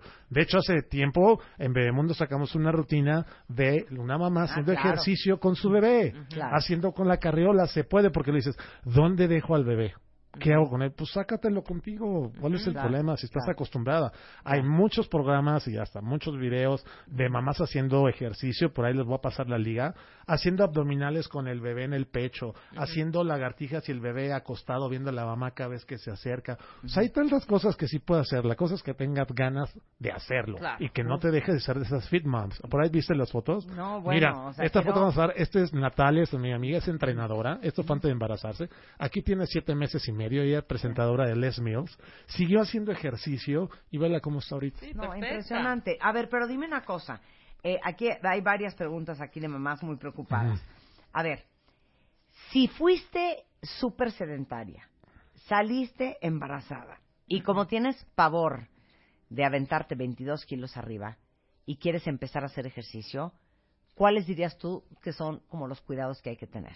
Lo primero es cuidar tu alimentación, porque eso es lo primero, como tú bien dices, nos vamos luego, luego a la comida, cuidar su alimentación y buscarse que le hacen un buen programa de ejercicio. Yo te puedo decir a que salgan a caminar y todo, pero la verdad es que mejor se contraten por lo menos tres, cinco sesiones de un entrenador personal para que les digan qué hacer, qué realizar, qué, a qué intensidad moverse, cuánto te caminar, si vas a caminar al aire libre o si te vas a ir a un gimnasio. Esas son las mejores formas de poderlo hacer. Y tienes que empezar como si iniciaras por primera vez. O sea, si tú nunca has hecho ejercicio, acércate. Es como cuando siempre digo, por lo menos una vez en tu vida, págate una cita con un nutriólogo para que te enseñe cómo comer y qué es cómo tienes que ordenar, para que lo puedas hacer. Serían mis condiciones, la alimentación y que alguien te guíe tu entrenamiento qué hacer. Porque Claro. también dice, ah, pues yo vi a fulanita, como siempre, ¿no? Estaba haciendo abdominales y tiene los mismos meses que yo, pues voy a hacer lo mismo, ¿no? Claro. No, porque son diferentes. Claro. A, alguien más pregunta, ¿qué onda con esas mamás que levantan pesas, o sea, mujeres embarazadas, y hasta boxean, o sea, casi casi dos días antes de parir? Sí, se puede seguir haciendo, como dije ahorita, hay peso localizado, las máquinas guiadas, entonces las que te sientas, las que encuentras en todos lados, que no necesitas un entrenador para hacerlo, puedes seguir haciendo las pesas. Vuelvo a lo mismo, si yo estoy acostumbrado a hacerlo, pues ¿por qué le voy a parar? A lo mejor le bajo un poquito el peso y en lugar de hacer eh, cuatro series de 15 repeticiones, hago seis series de 25 repeticiones para mantener mi músculo, ¿sí? Entonces sí lo puedo seguir haciendo. A lo mejor lo que quitaría serían las sentadillas con peso libre, pero las máquinas te pueden seguir ayudando. Y volvemos a lo mismo, lo que dicen estos estudios. Te viene a te- evitan a tener dolores, calambres, cansancio, dolores en la espalda baja, porque fortaleces a tu cuerpo. Mientras más blindado y fuerte está tu cuerpo, mayor eh, va a ser más fácil para la mamá poder parir. Y acuérdate, también ayudas, como le estás en- en- inyectando a tu bebé toda esa energía para, para el ejercicio. Muy bien dice que su primer lucha y ejercicio es del bebé al nacer, porque él está luchando para salir del vientre de su mamá. Claro. Este, a ver, ¿puedes levantar mucho peso cuando estás embarazada? No. Yo sí No. le bajaría el peso, a lo que yo decía, pero puedo continuar haciendo peso. Digo Claro. que en lugar de hacer cuatro series de 15 o de 12 repeticiones, que sería peso fuerte, me voy a cinco o seis repeticiones, perdón, series de 20 a 25 repeticiones. Y eso es más fácil porque sigo manteniendo el músculo. Lo Claro. importante de esa parte que te acondiciones, ¿sabes qué? Es no perder la masa muscular que tienes y la pierdas por dejarlo de hacer. Lo mantienes hasta casi el último día Claro. y a los 30, 40 días vuelves a regresar. Claro, y te digo una cosa, miren, si un bebé se gestara en 30 días, bueno, pues 30 días no haciendo ejercicio no está nada grave. No pasa nada. Pero son nueve meses. Además. Y en nueve meses todo tu esfuerzo se puede ir al caño o, No, o sea, no se va. Más bien Sí, se claro, va. totalmente, ¿no? sí, claro. Pero depende también de qué tan rápido lo recuperes, qué tan en forma estuviste durante el embarazo, esa es la verdad. Sí, mira, esto es lo que yo siempre digo que más o menos vas a dejar de hacer, las fit moms dejan de hacer ejercicio como un mes. Porque van hasta el último día y no esperan la cuarentena. Al ter- al- la sem- a, la- a los 30 días están otra vez empezando. Es como Claro. si digo, como si te vas de viaje a Europa, te vas un mes y a lo mejor caminas, no es el mismo ejercicio, regresas y vuelves a tu rutina, no pasa nada. Ahora, yo no entiendo, porque ahora que estoy haciendo mucho ejercicio, hay, hay ciertos ejercicios que yo pienso que si yo estuviera embarazada sentiría que se me va a romper la fuente. Si siento que se me va a salir el alma, ¿no? Del, del esfuerzo que uno hace. Sí, claro. Pero aquí también sabes que cuando haces una- un entrenamiento, tú también tienes que hacer modificaciones. Y la gente que ya está acostumbrada a hacer ejercicio, tú mismo lo buscas, lo haces. Esto es como la gente que viene en las vacaciones y dice, oye, ¿cómo me mantengo en forma durante las vacaciones de diciembre? Le digo, pues si nunca has hecho nada, hijo, va a ser complicado que te mantenga. claro. Pero la gente que ya está, los que ya estamos, sabes cómo cuidar tu alimentación y cómo modificar los ejercicios. Entonces, a lo mejor ahí sería nada más ese ejercicio, no sé cuál, cuál en alguno te refieras que sientes tanto esfuerzo, como en cuál. Híjole. A ver. O sea, por ejemplo, lagartijas, Ajá. o sea, Virgen del Cordero, desplantes. Oh, bueno. ¿De qué me estás hablando? Pero los desplantes son maravillosos, no digas que con eso sientes Ah, que pero se el te va. desplante yo creo que sí, sí, sí ayuda, ¿no? O sea, Los desplantes, las porque sentadillas. fortalece esta O parte por ejemplo, también lo que el- decías el tú, piso Hay pe- una el- el piso abdominal, a ver pélvico. si ubicas. Ajá. Hincada, Ajá. Agarras tú las las La polea. la- las poleas Te la pones y- atrás de la nuca. No, no, y haces como concha Un- hacia adelante, concha hacia Crunch, adelante. son crunch. Crunches hacia adelante, Ajá. pero con Haces polea y aquí. peso. O sea, Sí. si no se te sale un bebé, se te sale un bebé. No, ahí está, bueno, pero ahí ves, dice, se te sale el bebé, entonces, ¿por qué decimos que es bueno hacer abdominal? Porque a la hora del pujo, como dices que si pujo se me va a salir el bebé o un pu- lo que aquí en este caso, lo que estamos ayudando es que cuando vayas a tener a tu bebé, esa abdominal que estoy haciendo, fortaleciendo, empujes y ayudes a tu bebé a salir. Ese es un ejemplo muy bueno. Pero sí, Claro. ese es el que está cincado, te pone la polea atrás de la nuca, que son crunches. Sí, sí, claro. Porque de por sí cuesta trabajo y luego echarle peso. Pero eso te ayuda a marcar mucho tus, como les llaman algunos, la barra de chocolate o el six Claro. pack. El six pack, Porque es claro. una, una barrita de Claro, chocolate. exacto. Eh, con eso bueno, es muy bueno. ¿hay algún reto? Ponos algo. Oye, sí, pues bueno, muy fácil. Este, eh, eh, acabamos de empezar el reto este sábado 19 apenas, pero tenemos toda esta semana para la gente que se ha quedado fuera del reto 90-10, que está, lo estoy haciendo junto con Keiji Yoshiki. O sea, si la gente se quiere poner en forma como se puso Gaby y Ariana para el Extreme Makeover, que se vengan a entrenar con nosotros. Son ejercicios que nos vemos cada dos semanas ahí en el Parque Gandhi. Les enseñamos su rutina de entrenamiento solamente con el peso de su cuerpo para que lo puedan realizar en su casa, en el parque, si se van de vacaciones donde sea, lo puedan realizar. Y cada 15 días nos vemos y se les cambiamos su rutina, la cual se les manda por video y se les manda escrita. Tenemos un grupo de WhatsApp de apoyo. ¡Ay, qué Les- padre, les, in- les incluye su alimentación y como ya pasó unos días, vamos a hacer una cosa especial para tus cuentavientes que escuchen este programa, que se inscriban en esta semana y por única ocasión, este sábado los vamos a juntar a los que se inscriban, porque ya iniciamos hace tres días, lo Claro. cual no pasa nada, que se junten con nosotros. Los de nuevo ingreso. Los de nuevo ingreso los vamos a volver por primera vez este sábado y les enseñamos a las 8 de la mañana. La verdad está muy económico, incluye la alimentación, se les hace su evaluación, peso, porcentaje de grasa, se les hace su guía de alimentación específicamente por 2.500 pesos. Así que hombre, buenísimo. súper bien. Esta es nuestra tercera generación. Vamos Ay, todo el año. y mucho. que entren a la página www.tomasweimar.com a la A ver, es- pestaña Ajá, Tomás Tomás Weimar Weimar es W-E-I-M-A-R.com. com. Y él es entrenador del Extreme. Makeover, el que ha transformado a estas cuatro mujeres impresionante. Sí. Pues que las transforme a ustedes. Sí, cuentavientes. que se ven es para hombres y 2,500 mujeres. pesos, Y claro. que vengan conmigo y con Keiji a que se entrenen, se pongan en forma, entren a la página, eh, mándenme un WhatsApp, eh, mándense un correo, este, perdón, un Twitter. Si nos quieren mandar un WhatsApp es al 55 35 60 93 04. Que vayan y que se inscriban y que se nos vamos este sábado. Bueno, les digo una cosa, a todos los que no fueron finalistas del Extreme Makeover, que babean por el trabajo que hace con los cuerpos de estos hombres y mujeres Tomás Weimar y este año de nuevo ingreso Keiji Yoshiki, esta es su oportunidad de oro para trabajar con estos dos grandes entrenadores personales y transformar su cuerpo y les va a costar 2.500 pesos. Muy barato Y el reto es bajar 10 kilos en 90 días. Y se han logrado, ¿eh? Si vieras la gente que ha logrado Claro que ese bajas 10 éxito. kilos en 90 días. Pero por supuesto. Pero el chiste es bajarlos como te los, se los van a bajar ellos, no quedar colgada y aguada. Claro, aparte, bueno, fit. nosotros les damos todo esto para que sean, si se quieren embarazar, sean unas fit moms, se preparen y estén en forma y no haya pretexto. Nosotros les damos todas las herramientas necesarias para que lo logren y va a ser cosa como ustedes que están haciendo, la gente que está realizando ejercicio no ha tenido constancia, pues aquí nos tienen a nosotros y felicidades, estás muy bien. Muchas gracias. Oigan, cuerpaxo, pelaxo y caraxa de mi amiga Marta. TomásWeimar.com, ahí está toda la información. Así es. Muchas gracias. Tomás. Gracias, Un chicas, placer tenerte bien. acá. Igual. Hacemos una pausa en W Radio, no se vayan, hay mucho más. Ahora en Spotify. Salud, amor, neurociencia, inspiración. Los especialistas, los playlists, los matamestas y los mejores temas. Marta de Baile llega a Spotify. Dale play. Este mes, en Revista MOA, te decimos cuándo y cómo es el momento de soltar. Esa relación de pareja que no te deja nada, el trabajo que te tiene histérico y el pasado que no te deja vivir en paz. Además, ¿qué dicen los chinos de tu cara? Aprende a leer las facciones y expresiones como un experto. ¿Cómo sacarle jugo a tu lugar de trabajo? Quítate la pena y pregúntale a tu pareja cómo volverlo loco en la cama. MOA Agosto, una edición llena de paz mental, sexo y salud. Una revista de Marta de Baile. 12, 6 de la mañana en W Radio y Mario Guerra, el rockstar del amor, es in the house. A ver, quiero saber quién de ustedes, quiero confesionario ahorita en redes sociales, quién de ustedes le cuesta un brazo y el otro tomar una decisión.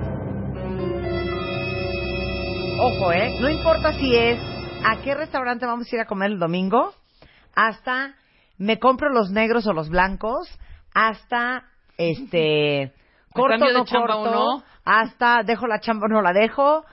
A ver, ayúdame, Mario. Sí, ¿no? Y deja el restaurante, desde qué postre elegir, porque los dos se ven buenísimos, ¿no? Y quiero los dos, pero no puedo comer los dos. Entonces, el, el- el- colores, sabores, cosas simples, cosas complicadas, dónde invertir. Este, la vida está plagada de decisiones. Todas parecen buenas, porque nadie va a tomar una decisión que le parezca mala. Claro. Eso es lo malo, que si yo tuviera la certeza cuál es la buena y cuál es la mala, yo ya sabía por cuál elegir. Lo Claro. malo es que todas se ven tan buenas, ¿con quién me caso? ¿Será melón, será sandía, será la vieja del otro día?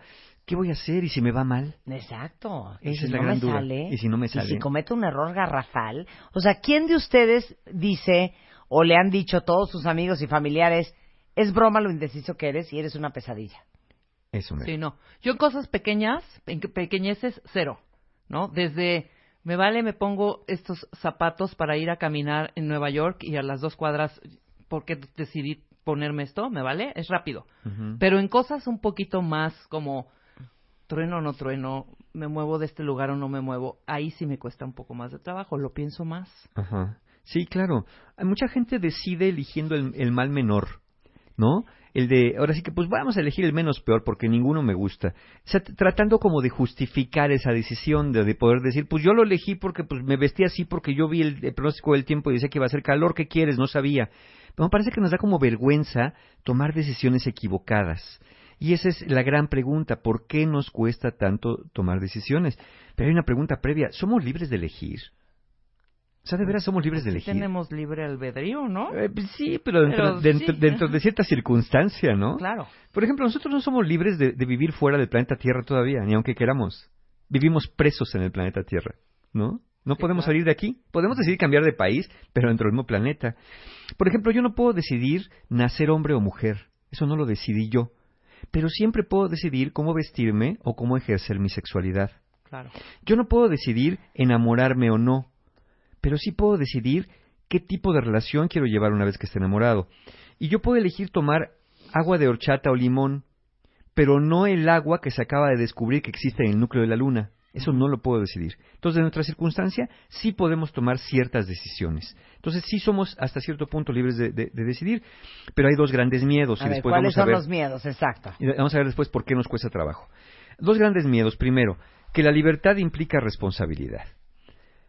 Una vez que digo, tengo esto y tengo lo otro, ¿de acuerdo? Entonces, una vez que digo esto, entonces estoy dejando de lado lo otro. O sea, renuncias a lo otro. Exacto.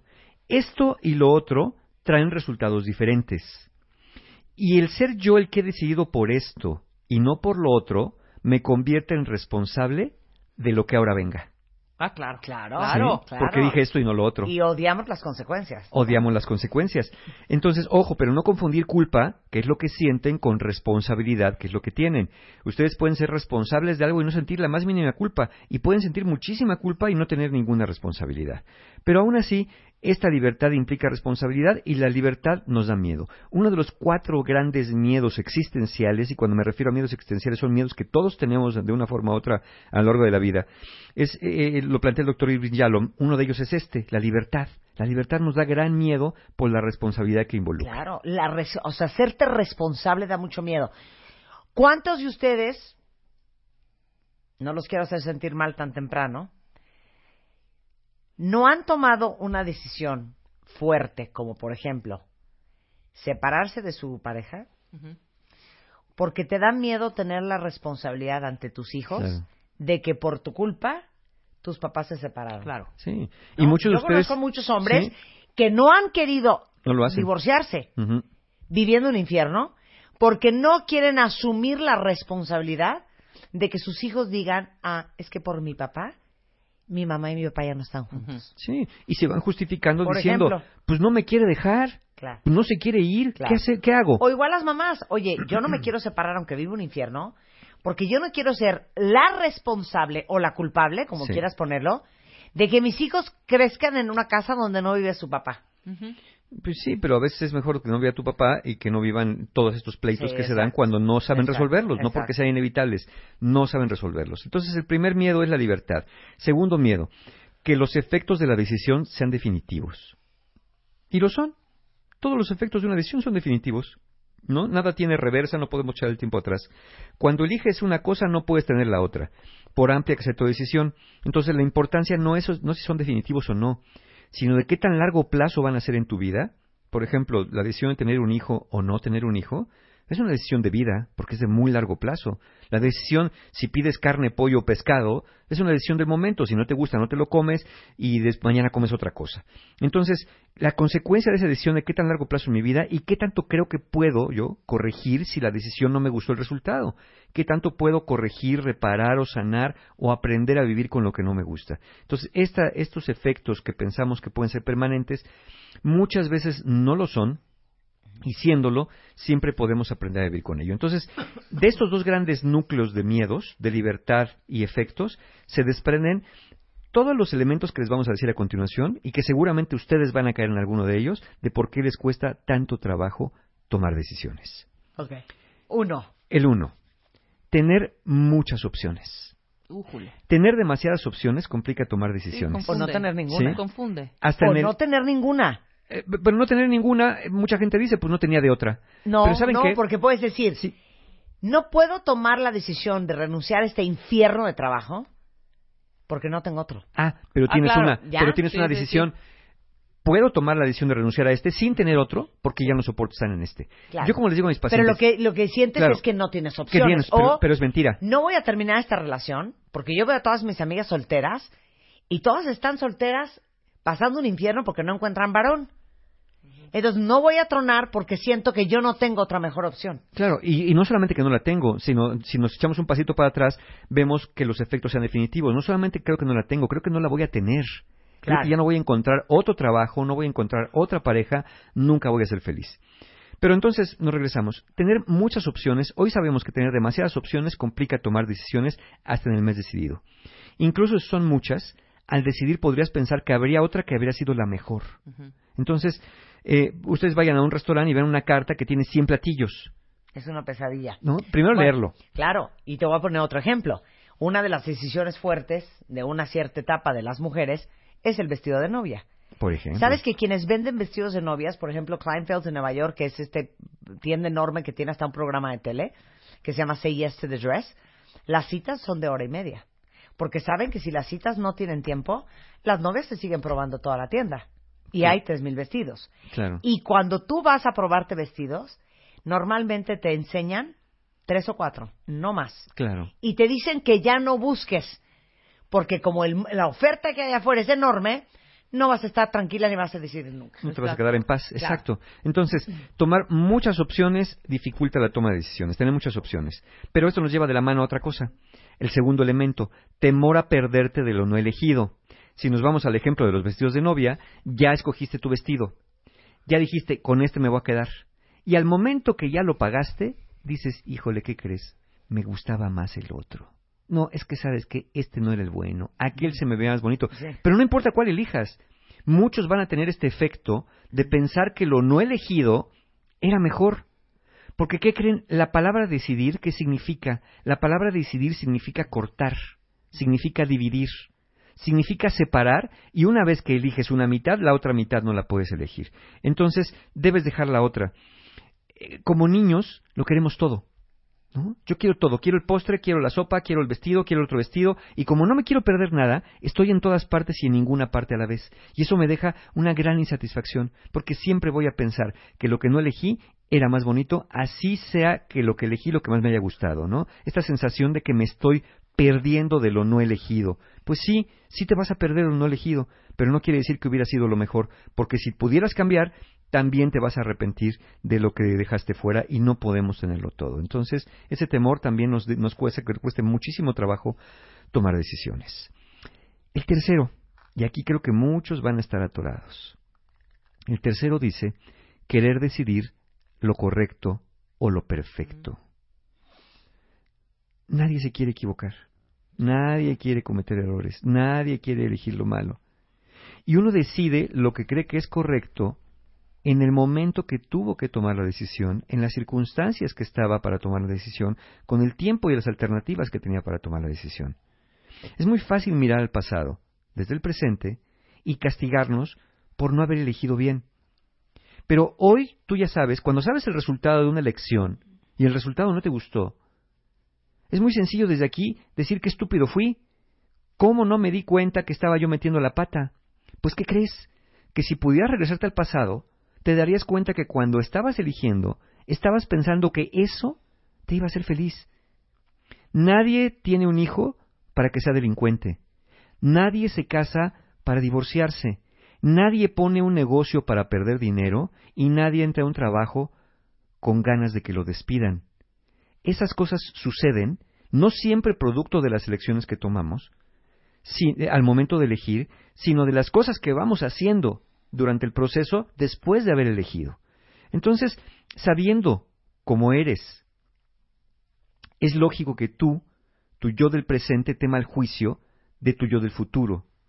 Si tú ya estás todo el tiempo juzgándote, criticándote, regañándote, diciéndote que eres un imbécil, que cómo es posible que hayas metido la pata, que siempre metes la pata en todo, si tu yo del futuro ya sabe cómo es tu yo del presente con tu yo del pasado, es lógico que tu yo del futuro diga, yo no quiero tomar una decisión porque entonces al rato este me va a estar reclamando, entonces mejor, si no elijo como se debe, prefiero, prefiero no elegir nada. Ahora te voy a hacer una pregunta. ¿No crees también que el hecho de ser indeciso tiene que ver mucho con una gran falta de autoconfianza en uno mismo?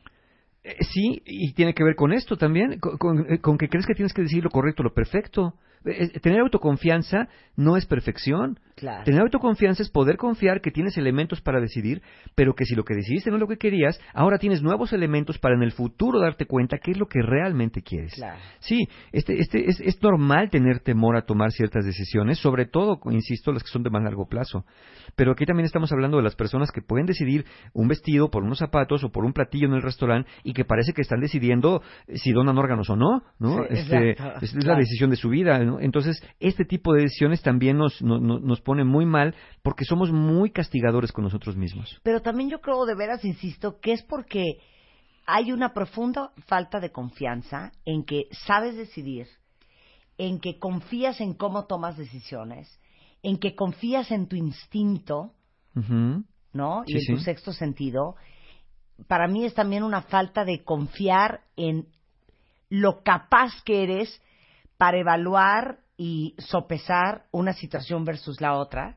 Sí. Yo, yo creo que tiene que ver mucho con inseguridad. Sí, de no sentirte capaz. Sí, tiene, tiene, que ver con la autoestima, con, con, con creer que no eres una persona capaz. Mira, nadie, nadie, nadie toma puras decisiones incorrectas, como nadie, nadie, nadie toma solamente decisiones correctas. Todos vamos a tomar decisiones que nos lleven por un camino que no queríamos y otras decisiones por caminos que sí queríamos. Ese es el tema con las decisiones. Es una Y el decidir. Pero, izquierda o derecha. Pero no dirías tú que si hay gente, cuentavientes, y quién de ustedes no conoce a varias, que todo lo hacen mal. Que todo lo deciden mal. Que dices, es que esto no puede ser. Sí, decisión tras decisión es un fracaso. Pero ¿por qué una persona indecisa, macabramente, acaba haciendo muchas cosas mal? Justo por su indecisión. Como está ansioso, como está inquieto, como está temeroso, ya no puede decidir con todos los elementos que podría haber decidido desde un estado de mayor paz. Objetivamente. Más objetivamente. Entonces es lógico que metas la pata porque empiezas a, pensar, ¿qué hago? Izquierda, derecha, pero acá hace frío, pero acá hace calor y se me va mal y se me caigo. Ay, ¿sabes qué? Derecha. Ya, ya decidiste, decidiste sin mucho pensar, decidiste porque tenías que decidir, decidiste porque te viste, te presionaste para decidir desde el peor estado que lo puedes hacer, un estado de ansiedad, un estado de desesperación, un estado de, pues ya lo que sea y que Dios después diga, ¿no? Otra vez dejándoselo la suerte. Entonces, sí, sí puede ser muy común que personas indecisas cometan muchos errores, pero justamente es por esto, ¿no? Por ese estado de indecisión que nos mete en un profundo estado de ansiedad. Entonces, no busquen decidir lo correcto, no busquen decidir lo perfecto, tomen decisiones sabiendo que en general, salvo que sean decisiones de vida, como de vida o muerte, de nacer o morir, bueno, prácticamente toda decisión tiene alguna manera de repararse, de corregirse, de retomarse o hasta de aprender a vivir con, con el resultado de la decisión. Pero correcto o perfecto pues es garantía de fallar y garantía de muchísima frustración. Claro. A ver, la que sigue, que está fuerte. La que sigue. ¿Cuántas personas hay que no deciden porque tienen miedo al que dirán? Algunos de nosotros aprendimos que el juicio social es más importante que la felicidad. Entonces, si crees que es más importante que lo que los demás digan, a lo que tú quieres, a lo que tú decidas, decidir se va a convertir en un infierno, porque vas a sentir que todo mundo va a estar atento a lo que decidas. Y ya sé que las personas que están con ese temor al que dirán dicen, me dirán, Mario, es que yo no estoy atento al que dirán, es que las personas vienen y me dicen, vienen y te dicen porque les cuentas, porque empiezas diciéndole, oye, ¿cómo ves? ¿Qué pasó? Es que yo creo que voy a renunciar a mi trabajo. ¿Por? Es que estoy pensando poner un negocito. ¿Negocito de qué? Pues no sé, una rosticería. ¿Tú qué sabes de pollos? No sabes nada de pollos. No, no hagas eso, te va a ir mal. Mira, qué mejor que un trabajo seguro. Quédate ahí, tienes tu sueldito, no te arriesgues, tienes hijos que mantener, tienes una familia. Y entonces, es ese tipo de cosas, porque tú empezaste contándole a alguien, ¿no? Y empezaste tomando, y si le vas a contar a alguien, arriesgate que te va a dar una opinión. Entonces, eh, tú piensas que todo el mundo está atento a lo que hagas para criticarte y señalarte con el dedo flamígero, pero no te das cuenta cómo le abres la puerta de tu vida a todo el mundo para que opine, contándole para que te dé consejos. Y, y, no tomas los consejos como lo que son, opiniones del otro, toma los consejos como si fueran verdaderamente mapas de ruta y brújulas para seguir por diferentes caminos. ¿Qué pasa con el que te dice, tú que sabes de pollos y al que te dice, oye, qué buena idea poner un negocio propio? ¿A quién le vas a hacer caso? Bueno, vas a estar en un estira y afloja, en un estado de indecisión, pero no por ti, sino porque la realidad es que a muy pocas personas, a muy poquitas las personas, en el fondo, desde lo profundo, les importa lo que haces. A muy poquitas personas. El que te diga que te quedes en el trabajo, si después te va mal, tú le vas a decir, oye, ¿qué crees? Pues ya cuando pude me, me iban a liquidar, ya no salí, y ahora ya me corrieron y no me dieron nada. Claro. Y luego te va a decir, ¿y por qué no te saliste antes? Claro. Pues te conté de la restocería, pues lo hubieras puesto, pues me dijiste que no, ¿para qué me haces caso? Claro, No, claro. nadie se va a hacer responsable. No, y ¿sabes qué? Yo siempre les repito, la mejor decisión no siempre es la más popular. Exactamente. Porque no- uno quiere cuando va a tomar una decisión que todo el mundo le diga, vas, güey, vas, vas. Eso es lo mejor que Y muchas veces te van a decir, estás loco, Claro. y acaba siendo la mejor decisión, e ibas en contra de corriente. Sí, porque es lo que tú querías, al fin- final de cuentas, ¿no? Mira, como le dije, la realidad es que a muy pocas personas les importa lo que haces, pero a las que les importa, quizá les importa más de lo que debería importarles. Yo te puedo escuchar y te pregunto, si me preguntan a mí, hay gente que me dice a mí, personas que me dicen a mí, Mario, es que dime qué debo decidir. Yo le pregunto, ¿qué quieres? Es que no sé lo que quiero. Bueno, pues si no sabes lo que quieres, pues da lo mismo entonces que elijas, ¿no? Porque al final el resultado va a ser pues una cosa ah, totalmente a la suerte. Si sabemos lo que queremos, entonces vayamos tomando decisiones que nos acerquen a lo que sí queremos. ¿Cómo sabemos que una decisión es buena o mala? Bueno, la buena decisión es la que me acerca al lugar a donde quiero llegar. Y la mala decisión es aquella decisión que me aleja a lo que estoy buscando. Si ustedes lo que buscan es paz, si ustedes lo que buscan es felicidad, si ustedes lo que buscan es tranquilidad o abundancia, o lo que quieran ver, bueno, si sus decisiones lo llevan a eso, no pueden ser malas decisiones. Si sus decisiones los alejan de eso que tanto quieren, de eso que su corazón les está diciendo que necesitan, entonces podemos definir que son malas decisiones. Pero no podemos saber si una decisión es buena o mala para esto si no la tomamos. A veces primero hay que tomar una decisión con algunos elementos. Entonces, tener temor al que dirán es depositar en otro tus decisiones. Pero ¿qué crees? Hasta eso es una decisión. Decidan ustedes por mí, es una decisión también. Nadie se libra de tomar decisiones. Claro.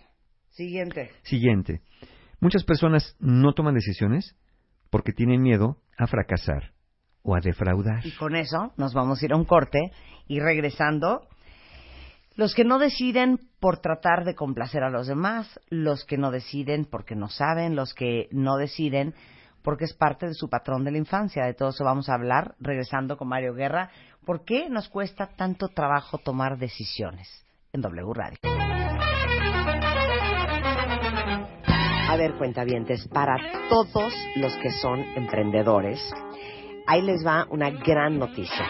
Como saben, existe el Premio Santander a la innovación empresarial, que es el reconocimiento con más trayectoria en el país a universitarios con ideas emprendedoras que impactan socialmente y que buscan revolucionar la forma de hacer negocios. Esta iniciativa, que es una iniciativa de Banco Santander México, se organiza a través de Santander Universidades y Universia México y se ha hecho literal los últimos 12 años de manera ininterrumpida siendo la prueba de la confianza que Santander tiene en los jóvenes mexicanos como pieza clave en el desarrollo de nuestro país. La edición de este año tuvo, imagínense ustedes, 1.119 proyectos de 137 universidades públicas privadas increíbles y hay 20 proyectos ya en la recta final que buscan ganar hasta medio millón de pesos, que podría significar obviamente el inicio de una empresa o el desarrollo de una idea para producirlo a gran escala. Así es que si cualquiera de ustedes que nos está escuchando está en la universidad y tienen una idea de emprendimiento increíble, por favor entren a www.premiosantander.com y vean por qué Banco Santander es el banco de los universitarios y los emprendedores y la gran oportunidad de empezar a hacer empresa aunque ustedes estén todavía en la universidad. Échenle un ojo. Más temas. Más temas. Más especialistas. Más Marta de Baile en W. Estamos de regreso en W Radio y estamos hablando con Mario Guerra. Para todos los que todo el mundo les dice que son súper indecisos o que ustedes mismos se han dado cuenta que no pueden decidir si el zapato negro o el blanco o dónde ir a comer el domingo, hasta cosas más fuertes, ¿por qué nos cuesta tanto trabajo decidir? Ya hablamos de porque tienes muchas opciones o porque sientes que no tienes ninguna, por temor a perderte de lo no elegido, por querer decidir lo correcto y lo perfecto siempre, por temor al que dirán. Y antes del corte, Dijimos que la otra razón es fracasar o defraudar. El miedo a fracasar o defraudar. Hay un gran temor. El gran temor es de caernos. De caernos, pero de caernos y no poder levantarnos. Tenemos todos también un gran temor. El de cerrar los ojos y nunca volver a abrirlos, nunca volver a despertar. Cuando sentimos que no podemos hacer nada absolutamente con la consecuencia de nuestras decisiones y que son definitivas, como dijimos hace un momento, pues nos produce un gran temor, nos produce un estado de indefensión y la indefensión es un gran obstáculo para poder decidir en libertad. Las personas cometen errores y cuando cometen errores lo lógico es que busquen reparar, que busquen corregir, a nadie le gusta equivocarse, dijimos hace un momento también, pero es menos agradable la idea, de que si te equivocas no puedas corregir el error cometido o nunca seas perdonado. Pero aquí la cuestión, porque hablamos ya del temor al que dirán, no es qué van a decir los demás de ti o si te van a perdonar o no, o si los demás van a aceptar tu reparación de un error cometido por una decisión inadecuada. Aquí el problema es cómo, qué es lo que tú vas a hacer contigo mismo. Porque tu juez interior es el más implacable de todos los jueces. Pero lo que olvida, tu juez interior, es que en esta vida el juicio se hace a la salida. Que tú no puedes decir ya fracasé o ya tuve éxito hasta el momento en que tu vida terminó. ¿Cuántas personas conocen que tuvieron éxito y que hoy están olvidadas? ¿Y cuántas personas que nunca, nunca les fue bien, de momento toman una decisión que los lleva hacia el éxito? El éxito y el fracaso se determinan a la salida. Entonces, esta evaluación no puede emitirse sino hasta que ya estemos muertos. Mientras haya vida existe la posibilidad de tomar otras decisiones. Entonces, fracasar o defraudar también es un estado temporal. Si, si hice algo que me llevó a algo que no me gustaba, no es un fracaso. Es un resultado que no me gustó. Si toda tu vida, al final de tu vida, solamente y únicamente y exclusivamente tomaste decisiones que te llevaron siempre, invariablemente, a lugares donde no querías, ahí sí podemos decir que fracasaste. Pero ya no lo dirás tú, lo diremos el resto que estemos aquí y lo diremos a aquellos que nos importa emitir ese juicio. Entonces, eh, eh, temerle al fracaso, temerle a defraudar a los demás, no es otra cosa que temerle a ese gran juez interior que todos tenemos dentro y ponerlo proyectado en reflejos de otros que francamente no son tan duros como nosotros lo podemos ser. primo hermano de no tomar decisiones por tratar de complacer. Que es el que sigue, el tratar de complacer. Qué difícil, qué difícil cuentavientes es decidir si crees que lo que tienes que elegir debe ser de completo agrado de otro que no seas tú. Como decidir casarte con alguien cuando tus papás les parece un horror. Por ejemplo, ¿no? Como decidir cambiarte de chamba cuando tu esposa te dice que estás totalmente loco y trastornado. Como decidir irte a estudiar fuera, como cuando tus amigos te dicen que no entienden por qué estás haciendo santos relajos y ahorita está increíble donde están. O sea, O estudiar algo que tus papás siempre dijeron tienes que estudiar medicina y no Sí, quieres o estudiarlo. cambiarte de casa, de ciudad. Bueno, cambiar de profesión. Cambiar de ¿no? profesión. Que de claro. pronto digas, oye, yo ya estuve Decidir no chambeando. tener hijos, Decidir no punto. tener hijos. Es, Claro. Ese tipo de cosas. Qué difícil, cuentavientes, es decidir si crees que tienes que complacer a alguien que no seas tú. El primer obstáculo para hacer esto, para complacer a los demás, y tienes un gran obstáculo, es que no puedes leer la mente de las personas. Entonces, al no poder la mente de las personas, no sabes exactamente qué va a ser más de su agrado. El segundo obstáculo para poder tener complacer a alguien es que las señales que esperas ver. Cuando alguien es complaciente, se vuelve hipervigilante y establece una serie de reacciones adecuadas que está buscando en el otro como señal de aprobación, como señal de dignidad. Entonces, lo malo es que esas señales muchas veces vienen de estándares imposibles de alcanzar. El niño voltea a ver a su papá a ver qué cara hacen cuando hace algo para ver si les dio gusto o no. Entonces, tú siempre estás viendo al momento que decides qué cara están haciendo los demás para saber si les diste gusto, pero a veces pues las personas no son tan claras en esas señales. Y tercero, vamos a pensar que lees la mente. Vamos a pensar que sabes leer las señales correctas para saber que el otro tiene una satisfacción, satisfacción perfecta. para. ¿Qué pasa si aún pudiendo leer la mente y aún sabiendo las señales de satisfacción perfecta, esa persona a la que quieres dar gusto es imposible de satisfacer? ¿Por qué sería imposible de satisfacer? Porque no le convenga que la satisfagas. Porque si la satisfaces, tendrá que decirte, bien hecho, eres libre, ya no tienes que complacerme. Entonces, eso a muchas personas manipuladoras no les conviene. Les conviene decirte, híjole, casi lo logras, pero ¿qué crees? No es exactamente como yo lo quería.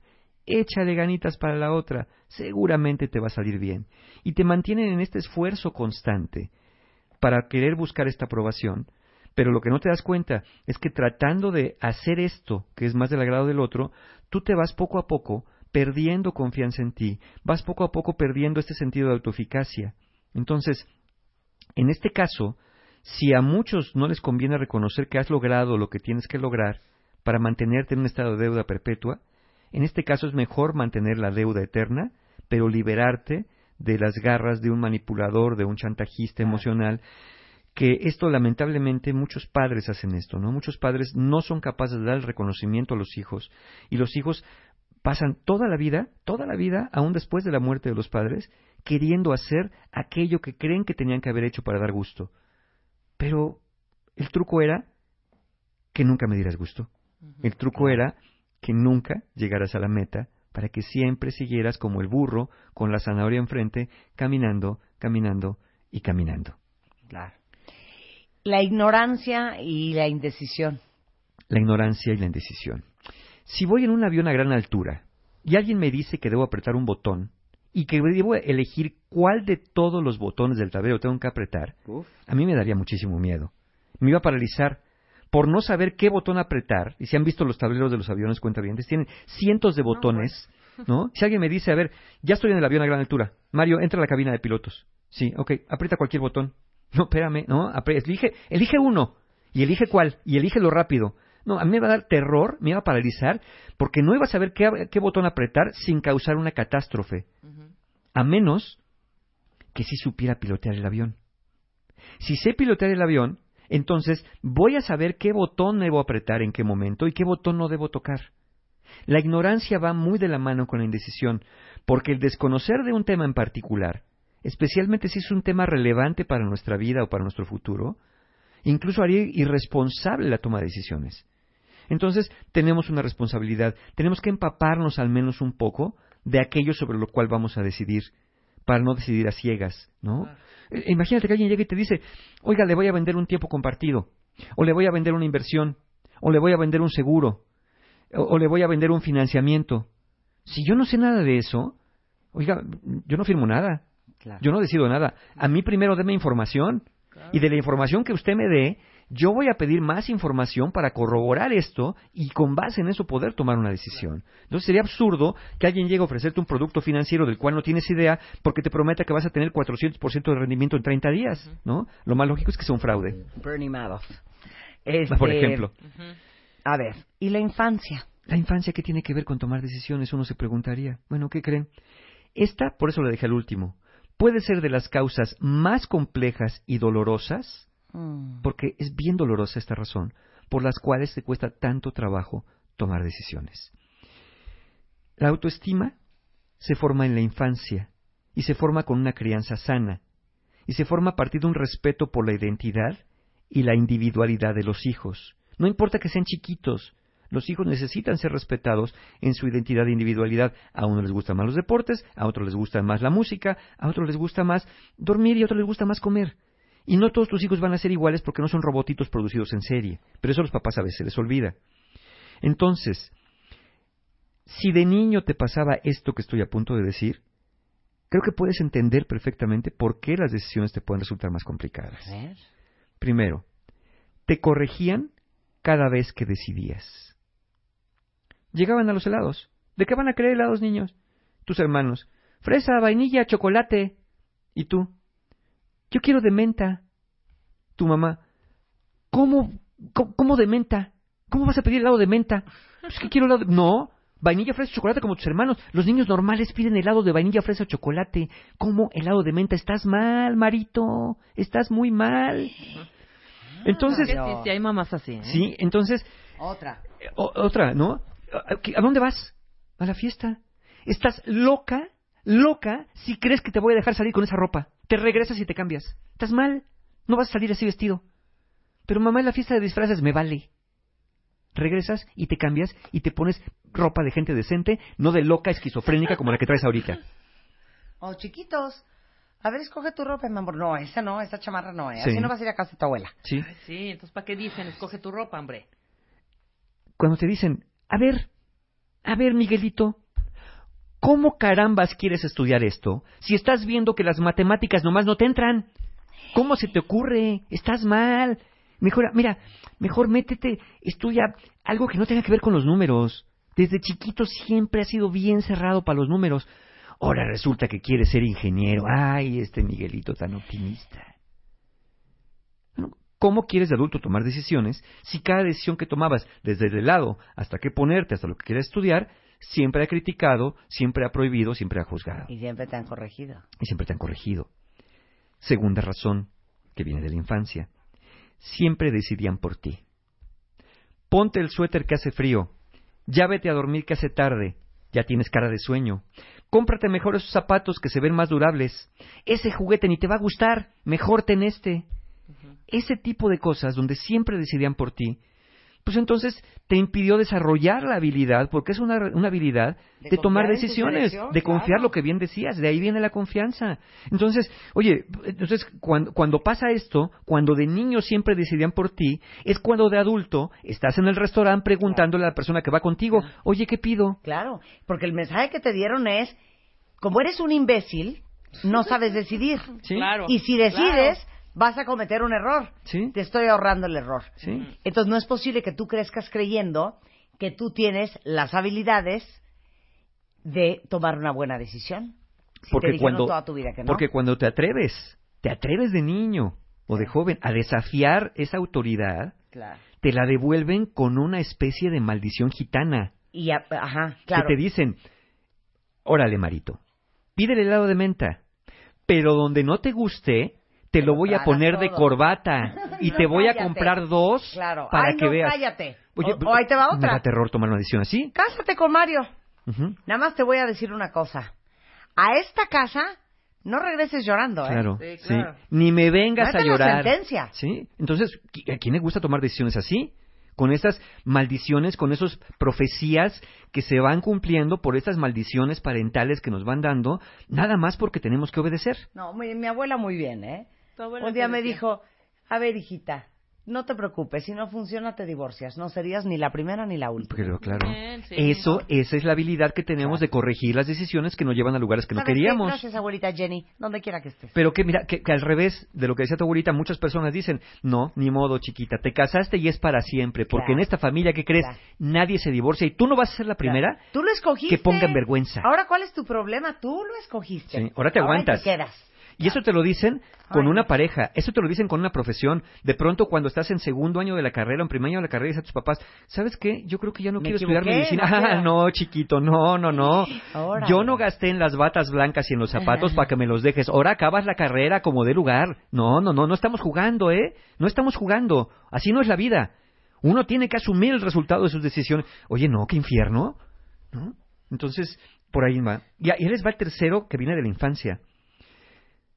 Te va a costar mucho trabajo adulto tomar decisiones si de niño te exigían lealtad hacia los puntos de vista de tus padres. Si creciste con la regla de si no estás conmigo, estás contra mí. Cuando tienes que decidir entre lo que quieres y lo que el corazón que te ama cree que es mejor para ti. Cuando te- estás en esa decisión donde te dicen, es que fíjate, ma, es que me ofrecen una beca para irme a estudiar.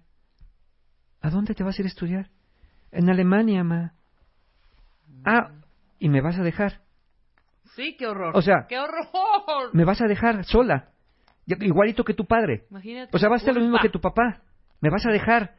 No más que la beca. Está bien, está bien. ¿Tienes, ¿Sabes qué? Tienes razón. Haz lo que quieras. Haz lo que quieras. Toma tu beca. Cuando tienes que decidir entre lo que quieres y lo que ese corazón que tanto te ama cree que es mejor para ti, prefieres congelarte.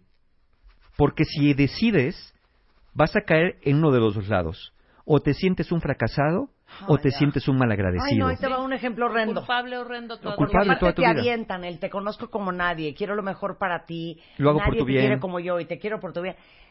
Ay, ya dije que sí en la chamba. ¿Qué? Pero hijita, si tú no vas a saber hacer eso, ¿cómo Ay, dijiste que sí? Claro, sí. Te lo digo porque yo te conozco, eh, espera, te conozco como la palma de mi mano. Y tú ahí no vas a estar contenta, no te va a salir. Digo, y tú dices, es mi mamá, me conoce como la palma de mi mano. Pues sí, es no la me que va a salir. Exacto. para No mí. lo voy a Sí. no me va a salir. hacer. Sí. claro. Entonces, si hago caso de lo que me dice mi mamá en este ejemplo de Marta, eh, me siento imbécil, me siento incapaz. Y si no le hago caso, me siento malagradecido. Porque ¿cómo es posible que haya desafiado a la mujer que más me quiere Claro. y más me conoce me en la vida? Y aparte, Claro. como tienen este boca de profeta, Además, sí, y se de convierte... profecía autocumplida. La profecía autocumplida. pues sí, basta Claro. que te diga que te va a ir mal para que todo lo hagas mal y te salga mal y entonces dices, claro, mi mamá tenía razón, soy un imbécil. Exactamente. Entonces, ¿ven por qué dejé el de la infancia al final? Claro, es que Porque sus palabras. es, es eh, de los- las razones más fundamentales por los cuales de adultos nos cuesta tanto trabajo tomar decisiones. Y estas no son las decisiones del helado, estas son las decisiones importantes de vida. Entonces, eh, y- y- pero no es palo dado, podemos hacer algo. ¿Qué podemos hacer? Primero saber que solamente a través de las decisiones es que puedes cambiar el mundo que has creado. Pero siempre se puede cambiar en alguna medida lo que previamente ya se ha cambiado, excepto la muerte. Es decir, si tomaste una decisión que no te gustaba, siempre puedes tomar una decisión sobre aquella decisión para cambiar el resultado. Por más que no te guste a ti y a otros, el cambio que producen tus decisiones no supone un peligro, excepto las decisiones que atenten contra la vida y las que verdaderamente sean irreversibles.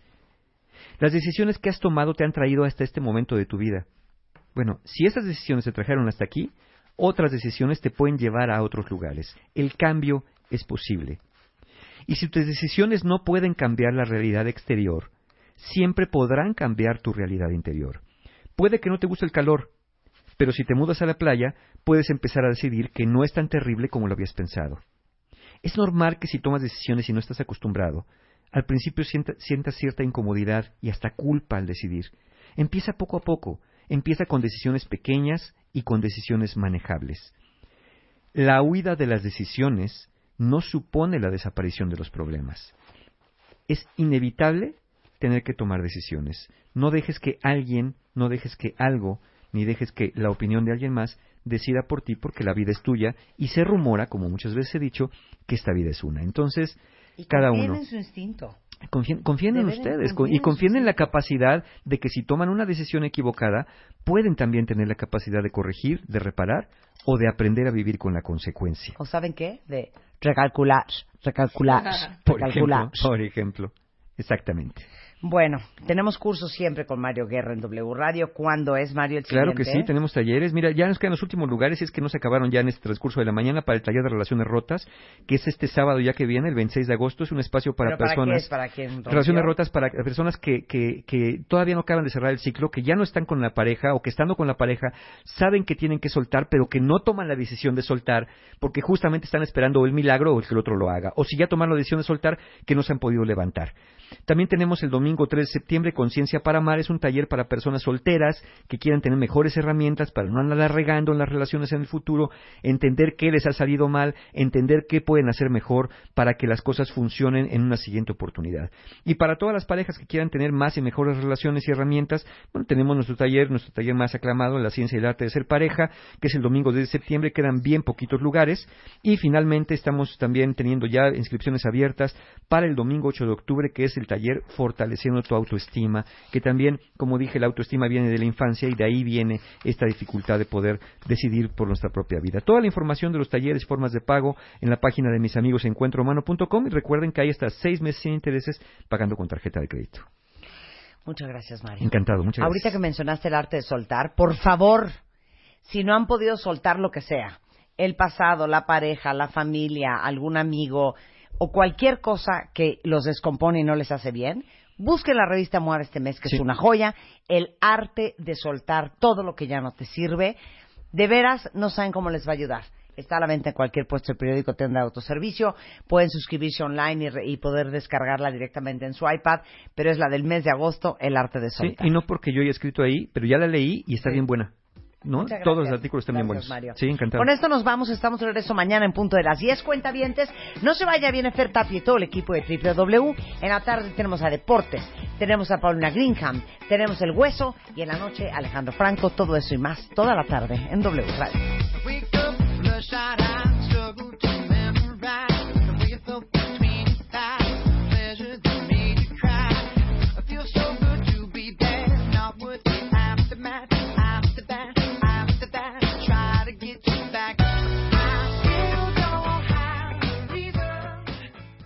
De Baile, ahora en Spotify.